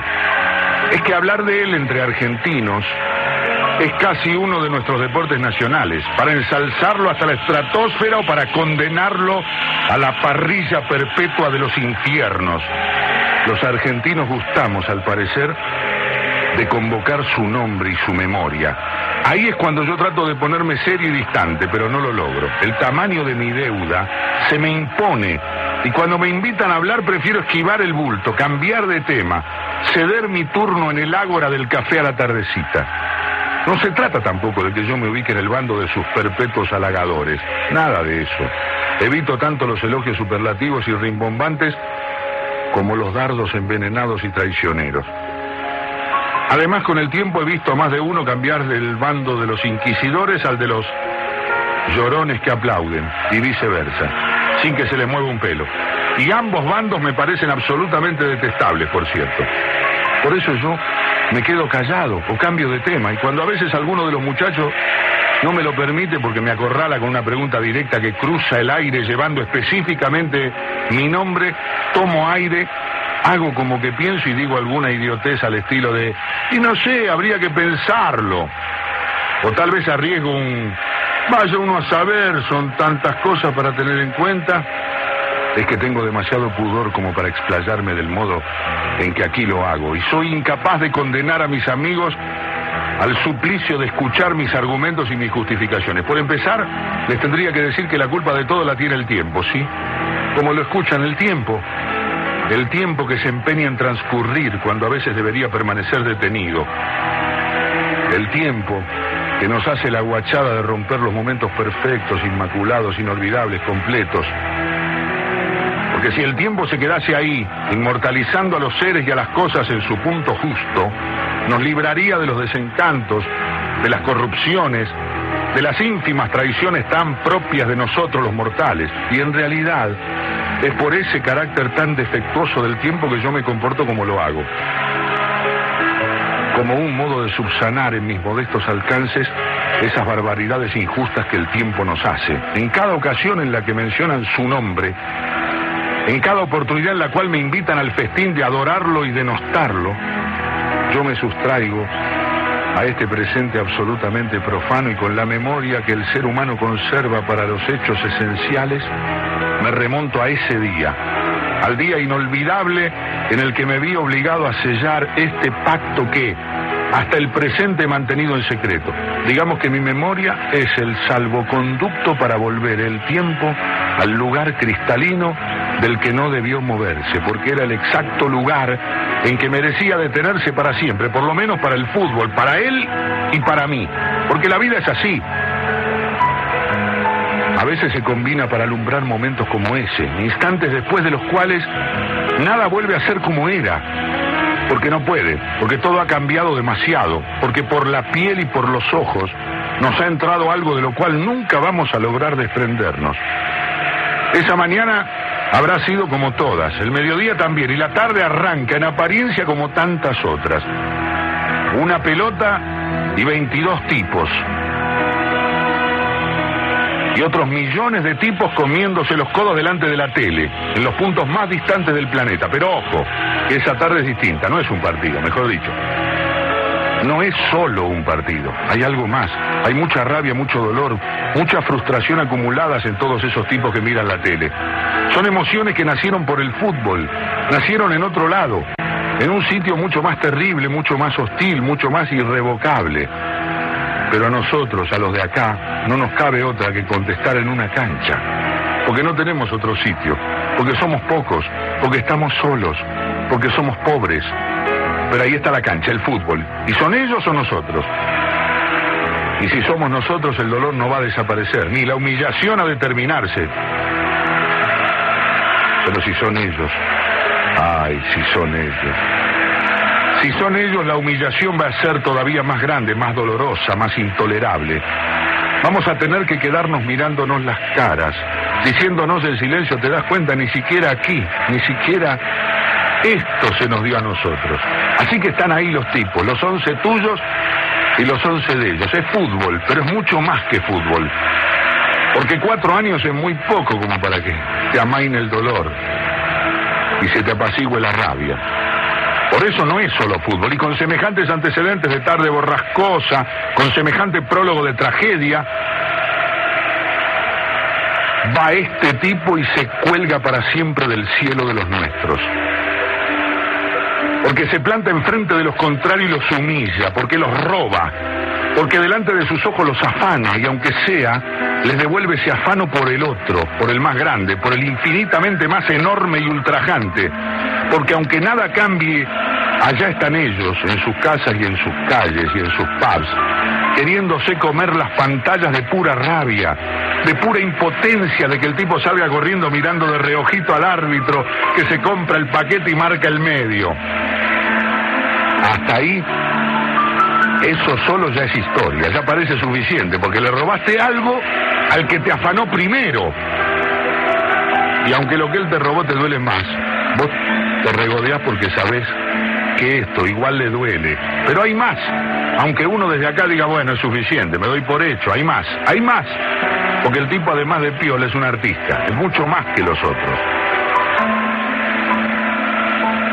Y arranca desde el medio. Y desde su campo para que no queden dudas de lo que está por hacer.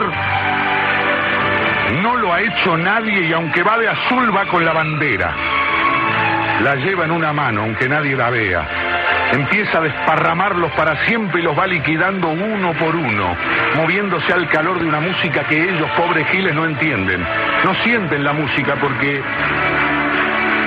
No sienten, pero sí sienten un vago escosor. Algo que les dice que se les viene la noche y el tipo sigue adelante para que empiecen a poder creerlo, para que no se lo olviden nunca, para que allá lejos los tipos dejen la cerveza y cualquier otra cosa que tengan en la mano, para que se queden con la boca abierta y la expresión de tontos pensando que no, que no va a suceder, que alguno lo va a parar, que ese morochito vestido de azul y de argentino no va a entrar al área con la bola mansita a su merced, que alguien va a hacer algo antes que le amague al arquero y lo sortee por fuera. Que algo va a pasar para poner en orden la historia y las cosas sean como Dios y la reina mandan, porque en el fútbol tiene que ser como en la vida, donde los que llevan las de ganar, ganan, y los que llevan las de perder, pierden. Se miran entre ellos, le piden al de al lado que los despierte de la pesadilla, pero no hay caso, porque ni siquiera cuando el tipo les regala una fracción de segundo más, cuando el tipo aminora el vértigo para quedar de nuevo bien parado de zurdo, ni siquiera entonces van a evitar entrar en la historia como los humillados, los once ingleses despatarrados e incrédulos, los millones de ingleses mirando la tele sin querer creer lo que saben que es verdad para siempre, porque ahí va la bola a morirse en la re para toda la eternidad, y el tipo va a abrazarse con todos, y levanta los ojos al cielo, y hace bien en mirar al cielo, porque no se sabe, porque no sé si sabe, pero ahí están todos, todos los que no pueden mirarlo por la tele ni comerse los codos, porque el afano estaba bien, pero era poco. Porque el afano de ellos era demasiado grande, así que faltaba humillarlos por las buenas, inmortalizarlos para cada ocasión en que ese gol volviese a verse una vez y otra vez y para siempre en cada rincón del mundo, ellos volviendo a verse una y mil veces hasta el cansancio en las repeticiones incrédulas, ellos pasmados, ellos llegando tarde al cruce, ellos viéndolo todo desde el piso, ellos hundiéndose definitivamente en la derrota, en la derrota pequeña y futbolera y absoluta y eterna e inolvidable. Así que señores, lo lamento, pero no me jodan con que lo mida con la misma vara con la que supone debo juzgar a los demás mortales, porque yo le debo esos dos goles a Inglaterra. Y el único modo que tengo de agradecérselo es dejarlo en paz con sus cosas. Porque ya que el tiempo cometió la estupidez de seguir transcurriendo, ya que optó por acumular un montón de presentes vulgares encima de ese presente perfecto, al menos yo debo tener la honestidad de recordarlo para toda la vida. Yo conservo el deber de la memoria.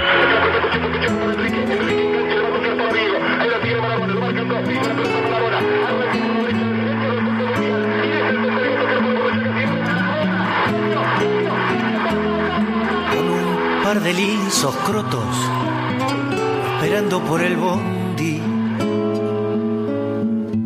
De Fiorito a Paternal, las pisadas, las rabonas, son los chiches que los viejos no te podían regalar. Y en la villa se juntaban los pendejos para verte gambetear del riachuelo para el mundo, desde el cielo hasta el infierno. Patadas en catalán llaman a Diva Manguearle milagros a San Genaro. Porque entrabas a jugar y se juntaron y la camorra para verte gambetear 30 millones de negros transpirando en tu remera para jugar un mundial más regalos que un cumpleaños más premios que la quiniela más baile que en carnaval los barrios faltaban televisores para verte gambetear. Ole, ole, ole, ole, ole, ole, ole, ola. Para verte gambetear. Ole, ole, ole, ole, ole, ole, ole, ola. Ajá. Para verte gambetear. barrilete,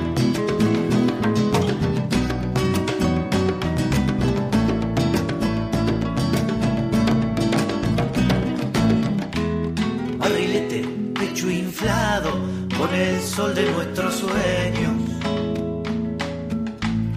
Te volviste a iluminar, empachado de ilusiones, cuando vos eras el dueño. Te fueron a desterrar y en las calles cada lágrima fue el precio para verte gambetear gordo, cara de galleta, caminando medio chueco, siempre echado para atrás, como no te daban pase, te piantaste de los muertos, como te iban a parar, y rezamos en La Habana y en Buenos Aires verte gambetear con la sonrisa de pibe, con el brazo guerrillero y el corazón de arrabal, la zurdita endemoniada y el martillo en el carguero. Cada día te quiero más, no hace falta más que entrecerrar los ojos para verte gambetear. Ole, ole, ole, ole, ole, ole, ole, ole. Para verte gambetear. Ole, ole, ole, ole, ole, ole, ole, ole, haga, haga. Para verte gambetear. Ole, ole,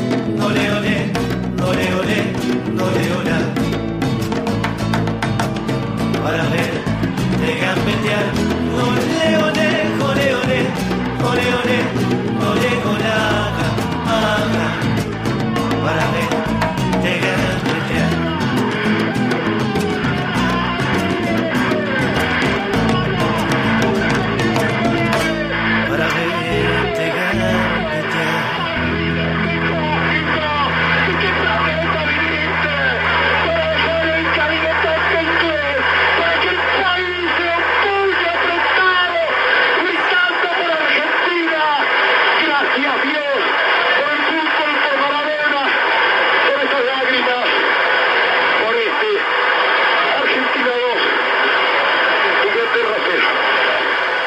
No llegaba Víctor Hugo, se ahogaba con ese gol dinosaurio, con esa evocación del gordo Alorza y de la Guardia Hereje, haciendo una canción para verte gambetear que está en el alma de todos los que estamos pensando en Diego, en Maradona.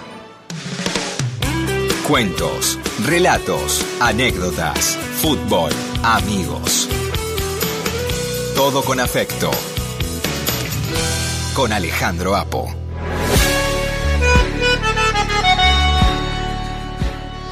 Alejandro, habla Dora, Apo. Por favor, ¿me podés pasar el, el cuento todo mientras Diego?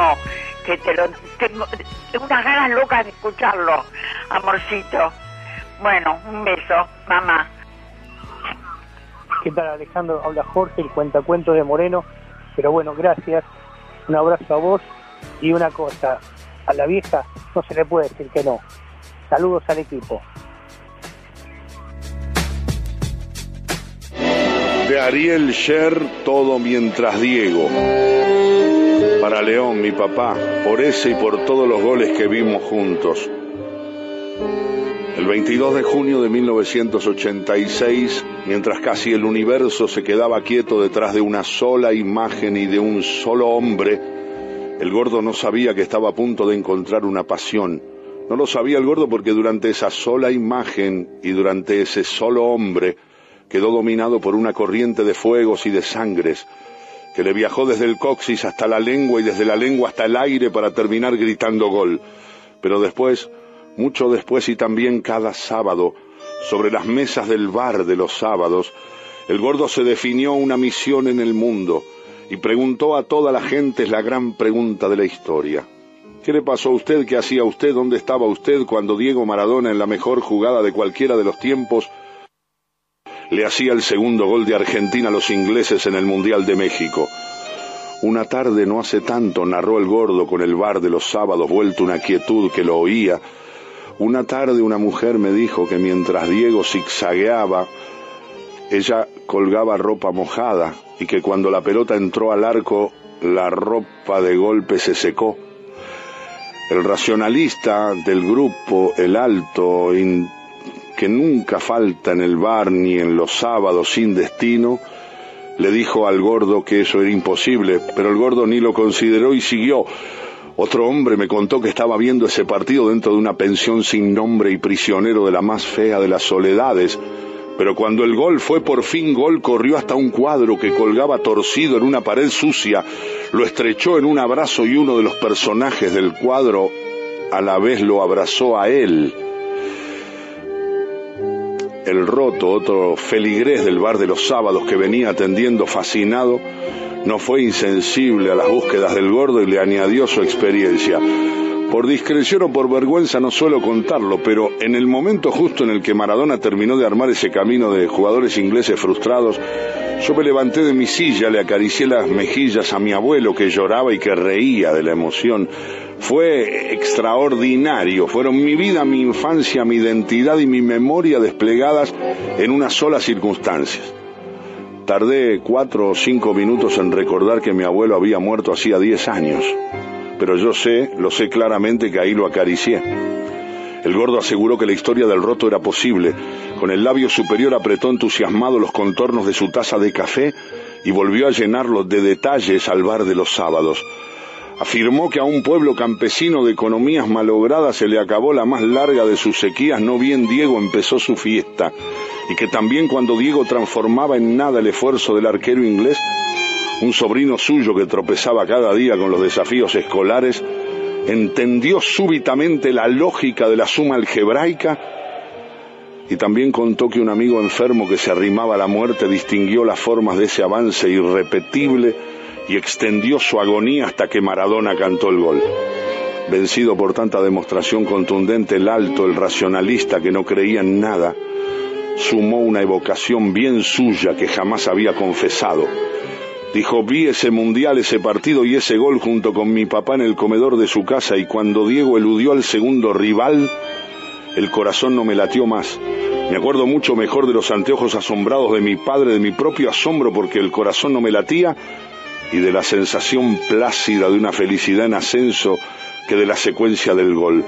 Era curioso, el corazón no me latía como si se hubiera ido todo entero detrás de esa jugada y sin embargo yo estaba más vivo que nunca. Recuperé la normalidad recién cuando los ingleses sacaron del medio. Mi papá sonreía. Una emoción igual a un campeonato atrapaba los rincones viejos del bar de los sábados.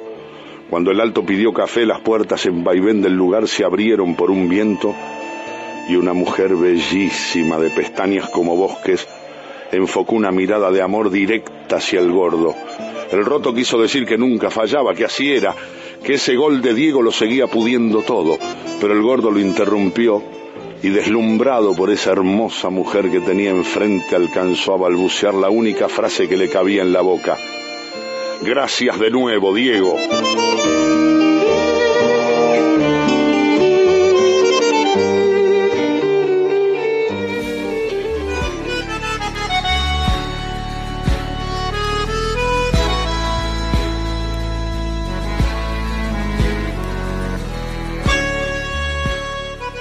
Alejandro, hermoso el homenaje a Diego y más merecido que nadie, Diego merecería que todos los sábados les hagas un homenaje porque no jugó nadie al fútbol como él y no creo que ya que nadie más juegue. Te mando un abrazo.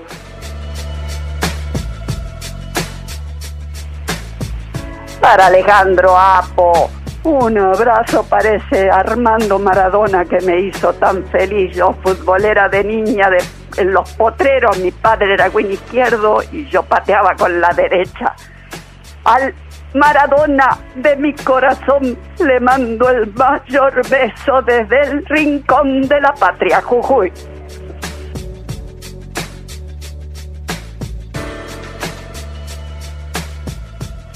Alejo querido, estoy escuchándote desde el jardín de mi casa. Mal llamado tu programa con afecto. Es con amor, porque vos brindas amor, sensibilidad, educación, cultura. Todo eso brindas vos. Te quiero con el alma. Un beso para vos y un beso para Dora, de María de Campana. Hola Alejandro, feliz cumpleaños Diego, el más grande de los grandes. Hola Gustavo de Cañada de Gómez, cinco momentos importantes con el Diego. Levantarse temprano en el 79, el golazo a River en el 81, todo el Mundial 86, su despedida recorriendo 400 kilómetros para estar en la bombonera y también haber estado en el segundo programa de la noche del Del 10. Perfecto, perfecto. Y gracias por tantos llamados. Gracias por comunicarse con Radio Nacional al 0810 222 0870. Hasta las 5 de la tarde, todo con afecto. Nos quedan 50 minutos, nos separan de la clave con Fena de la Mayora y siguen los llamados con todo. Hola Ale, acá la maradoniana de Berserk otra vez. Y cómo no decirte, ¿por qué soy la maradoniana? Amo a Diego. muy feliz cumpleaños para Diego. Lo amo y orgulloso del programa que. Amigo, te quiero a vos y a todo el equipo. Besos. Qué linda. Me tendría que poner celoso por tanto amor hacia Diego. Un beso, linda. Eh, Señores, señoras, eh, la verdad es que eh, hay unos cuantos llamados más. Tenemos unas cuantas ideas más para saludar a Diego, para charlar de otras cosas. Alto Civi y Estudiantes empataron 0 a 0, ¿no? Jugaron ahora, el Mar del Plata. Después voy a charlar con alguien muy especial también. De todo, de fútbol. A ver el llamado, ¿qué tal? Hola. Ah, es usted. Ah, ¿qué tal? ¿Cómo anda, Claudio?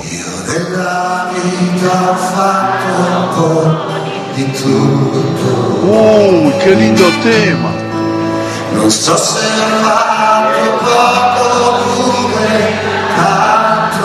Hay gente que me pregunta, ¿pero quién es? Santo e questo lo sa pure Dio. Para papá. Lo sa pure Dio. Qué lindo tema. Claudio Paglioni.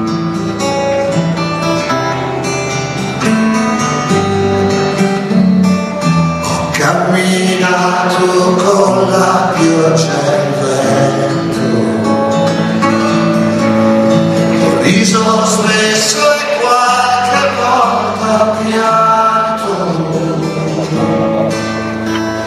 e cento e mille volte sono rimasto solo io,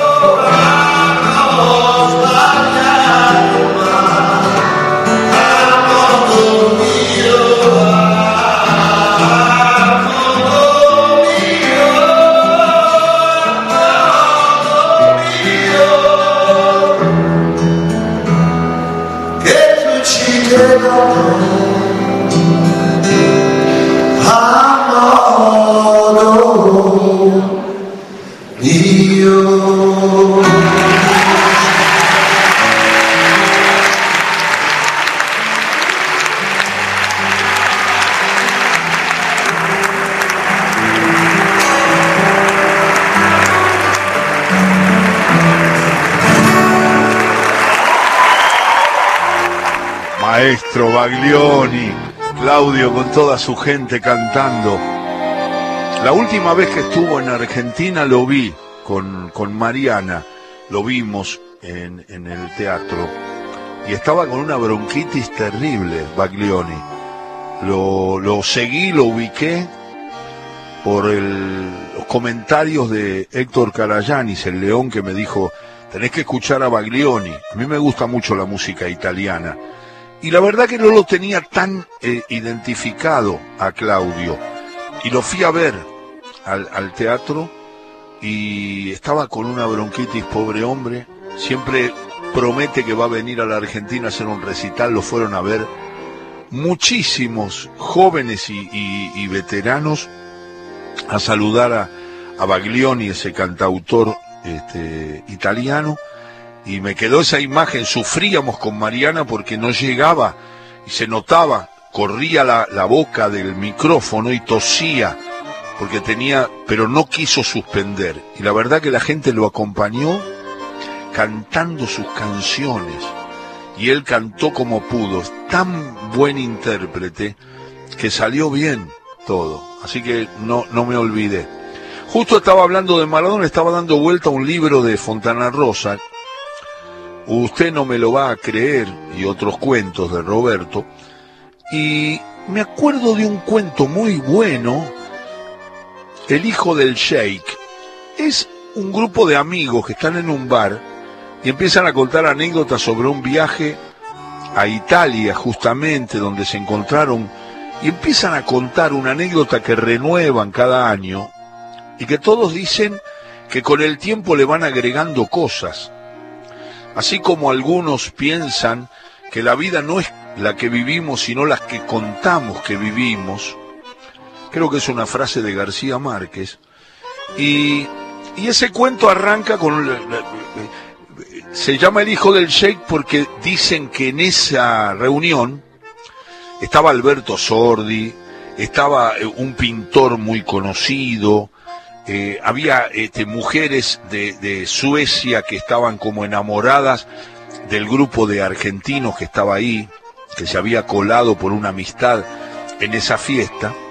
Y cuando empieza a terminar el cuento, empiezan a hablar de lo que significa eh, haber estado cerca de el hijo del rey Hussein.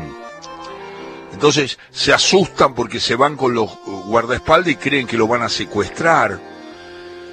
Y alguien, en el momento del cuento, tan bien contado por el maestro Fontana Rosa, empieza a decir, pero escúchame una cosa, ¿cómo, cómo, eh, yo, yo me acuerdo de la anécdota, pero Raúl la, la va cambiando un poco. Yo no sabía que se decía que podía ser Alberto Sordi, eso no es verdad. Y empieza a cuestionar que la van enriqueciendo cada año, pero a todos les gusta escuchar la historia. Y el final del cuento dice así, es que Gonzalo la va enriqueciendo, se complació el chelo, le va agregando cosas, dijo Pedro. Es un narrador y está bien. Para el caso es lo mismo, lo hace más divertido. Tiene mucho encanto para contar. Si non è vero, rubricó Miguel, è ben trovato, terminó Pedro. Hay como una necesidad de todos modos de exagerar, reprobó el Raulo, sintiéndose tal vez algo cómplice de la falsedad parcial del relato, de agrandar las cosas, de magnificarlas. Y el chelo dice, el tiempo posiblemente hace el efecto de vidrio de aumento, agranda algunos recuerdos, los exagera. Se consolidó otro silencio. Miguel aprovechó para beber un par de sorbos de su café ya casi frío, y el chelo dice, es como en el fútbol. Yo estaba en la cancha aquella vez que Menotti le hizo el gol a Carrizo casi de 30 metros. Ah, sí, asintió Miguel, fue famoso en el arco que da regatas. De ese lado, sí, en ese arco, siguió el chelo. Habrá pateado el flaco desde 30, lo sumo 35 metros. Bueno, mi primo, por ejemplo, que fue conmigo ese día, la vez pasada, eh, eh, contó delante de mí en una reunión que el gol había sido desde la mitad de la cancha, desde la mitad de la cancha. Insistía e insistía que había sido desde el centro de la cancha. Mi viejo jura que fue de atrás de la mitad de la cancha, lo dice Miguel muy serio. Hubo risa. Te juro, te juro, le discute a cualquiera que Menotti pateó desde atrás de la mitad de la cancha. Es increíble.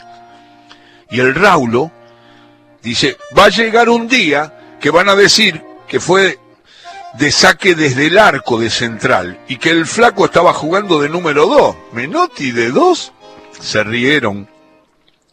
Y en eso apareció en la charla un hombre, el Cari Portesio, que estaba sentado casi de perfil a la mesa, cruzado de piernas, molestando el paso de los mozos, que ingresaba en la charla y dice, ¿y viste el gol de Maradona, ese que le hizo en un mundial a Inglaterra? Pero la verdad que ingresaba en la charla y lo miraron todos sorprendidos porque abordar el tema de fútbol para el Cari Portesio es un tema para él muy remoto, no sabe nada. Entonces, para ayudarlo, los muchachos, cuando dice el gol de Maradona en el Mundial, ¿te acordás? En México, en México, sí. Y el Chelo, para ayudarlo, dice, el, el gol ese que hizo con la mano.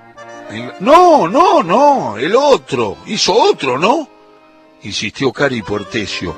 Aprobaron todo. Bueno, dice el Cari Portesio, vas a ver que va a llegar un día, va a llegar un día en que digan que arrancó más atrás de la mitad de la cancha, que se gambeteó a medio equipo inglés, que incluso se gambeteó al arquero y que después la metió adentro. Eso van a decir. Vas a ver que va a llegar el día en que digan eso. Y, y contó el gol tal cual era.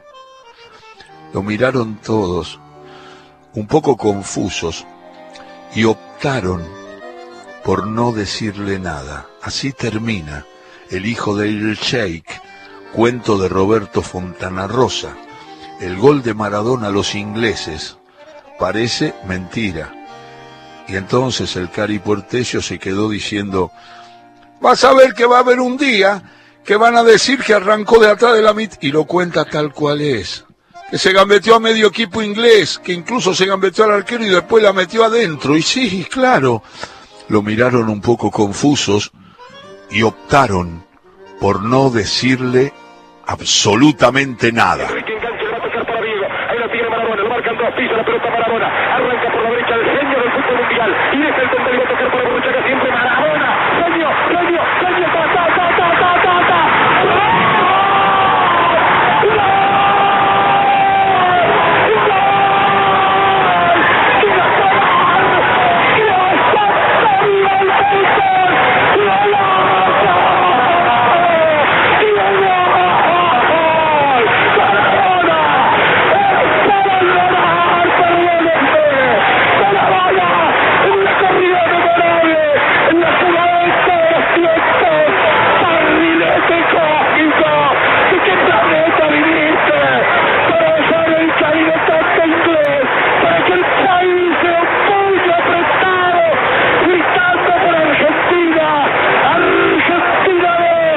Inglaterra cero, Diego, Diego, Diego Armando Maradona.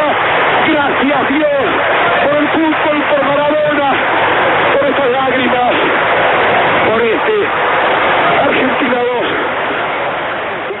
2. Y nosotros hicimos un programa del que estamos muy contentos, orgullosos de haberlo hecho de esta manera y de tener la compañía de la gente en todos los rincones del país. Marcando. Vamos. Ahí va. Ahí va. Ahí viene. Dicen que viajando se fortalece el corazón, pues andar nuevos caminos te hace olvidar el anterior. Ojalá que esto pronto suceda y así poder descansar mi pena hasta la próxima vez. Ojalá que esto pronto suceda y así descansar mi pena hasta la próxima vez. Y si encuentras una paloma herida, que te cuenta su poesía de haber amado y quebrantado otra ilusión. Seguro que al rato estará volando, inventando otra esperanza para volver a vivir. Seguro que al rato estará volando, inventando otra esperanza para volver a vivir. Que nadie puede dar una respuesta, ni decir qué puerta hay que tocar. Creo que a pesar de tanta melancolía, tanta pena y tanta herida, solo se trata de vivir. En mi almanaque hay de una fecha vacía. Qué grande negro Rada, qué grande, negro Rada, qué grande haciendo el tema de Nevia. Y la gente llama y nosotros despacito nos vamos yendo. Hasta la próxima vez. Gracias Alejandro por estos momentos de, de escuchar a Diego. Y mira, va esto rápido. Un elegido de Dios en un destino que es lindo. Del fútbol es admiración este valor argentino. De una humilde institución creció en sus habilidades, pero él tenía la chance del ángel con que se nace. Lo aclaman las multitudes porque tiene las virtudes del crack que sabe brindarse. Qué lindo. Saludos, abrazos, sí, sí, perdón. El futbolista perfecto, el ídolo que le hizo sentir a multitudes que la hazaña era posible en ese mismo instante de la jugada, no para él, sino para el que la miraba. Qué belleza. Ahí va. Hola Alejandro, buenas tardes. Un sábado más escuchándote de acá de la San Nicolás Futbolera. ¿Eh? Y en el día del cumpleaños de Maradona. Qué lindo, eh, qué lindo todo, la- las anécdotas, todo lo que cuenta la gente que lo ha conocido. El más grande de toda la vida, Lindito Maradona. Querido Alejandro, te sigo escuchando. Un abrazo. Gracias por tantos llamados, tanta gente, la que no llamó y que acompaña siempre. Y a los amigos, a Diego D'Ambrosio, un abrazo, nene, el hincha de Sacachispa, a los descalzos, al Cholo, Cribani, lindo Cholo, a, a Guillermo de Andrea, tantos amigos, Alberto Cueno, Huito Merlo que llamó. Y nos vamos despacito, a ver otro llamado. Hola, Sí. habla Darío de San Martín, funebrero y de Nacional de Uruguay. Este, quería pedirle un, el- no ahora por supuesto porque no, no tienen tiempo, pero quería pedirle el, gol de, el penal de Abreu eh, relatado por el turco Weber para la próxima si es posible. Y bueno saludo por el por el feliz cumpleaños de Maradona. Chacarita, como decía ese personaje que había creado Fernando Peña y que emociona a Diego Jakubowicz, productor, actor, amigo, es fanático de Chacarita, Apo, Chacarita. Y a ver, otro llamado queda. Gracias, Sapo. Sensacional como lo contás. Te felicito. Y un gran saludo al gran Diego. Feliz cumple, Diego. Grande, Apo. Grande, Diego. Soy Alicia de Santa Fe. Gracias Alicia. Y el negro Juárez nos va llevando al final y le va abriendo las puertas también a Fena de la Mayora con la clave y su gente. Y la música vive ahí en Radio Nacional. ¿Queda alguien más? Hola Alejandro, te habla Fernández de Casanova, te escucho todos los sábados, de- desde que empezó esta cuarentena principalmente, aquí mientras trabajo en, en mi casa. Y te cuento que hoy emocionado con el homenaje, el programa al más grande que fue Maradona. Y mi querido tío Rubén me solía decir, este guacho me hizo llorar dos veces, en el 86 con el gol a los ingleses y en el 94 cuando le cortaron las piernas. Un abrazo. Creo que hay una señora que llamó temprano que nos conmovió a todos. Me parece que es el último mensaje de la tarde de todo con afecto. Para Alejandro Apo, un abrazo para ese Armando Maradona que me hizo tan feliz. Yo, futbolera de niña, de, en los potreros, mi padre era win izquierdo y yo pateaba con la derecha. Al Maradona de mi corazón le mando el mayor beso desde el rincón de la patria Jujuy. Y ahí con todos saludando a Jujuy, a esa señora deliciosa que recuerda tanto.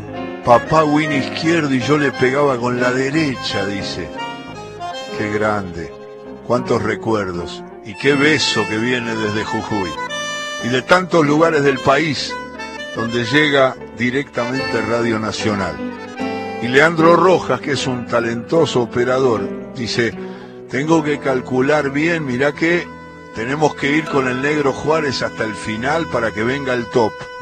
Y después, Fernando Lotar diga las noticias de las 5 para después abrirle las puertas a la clave con Fena de la Mayora. Se terminó el programa. Salud, muchas gracias por la compañía y hasta cada recuerdo.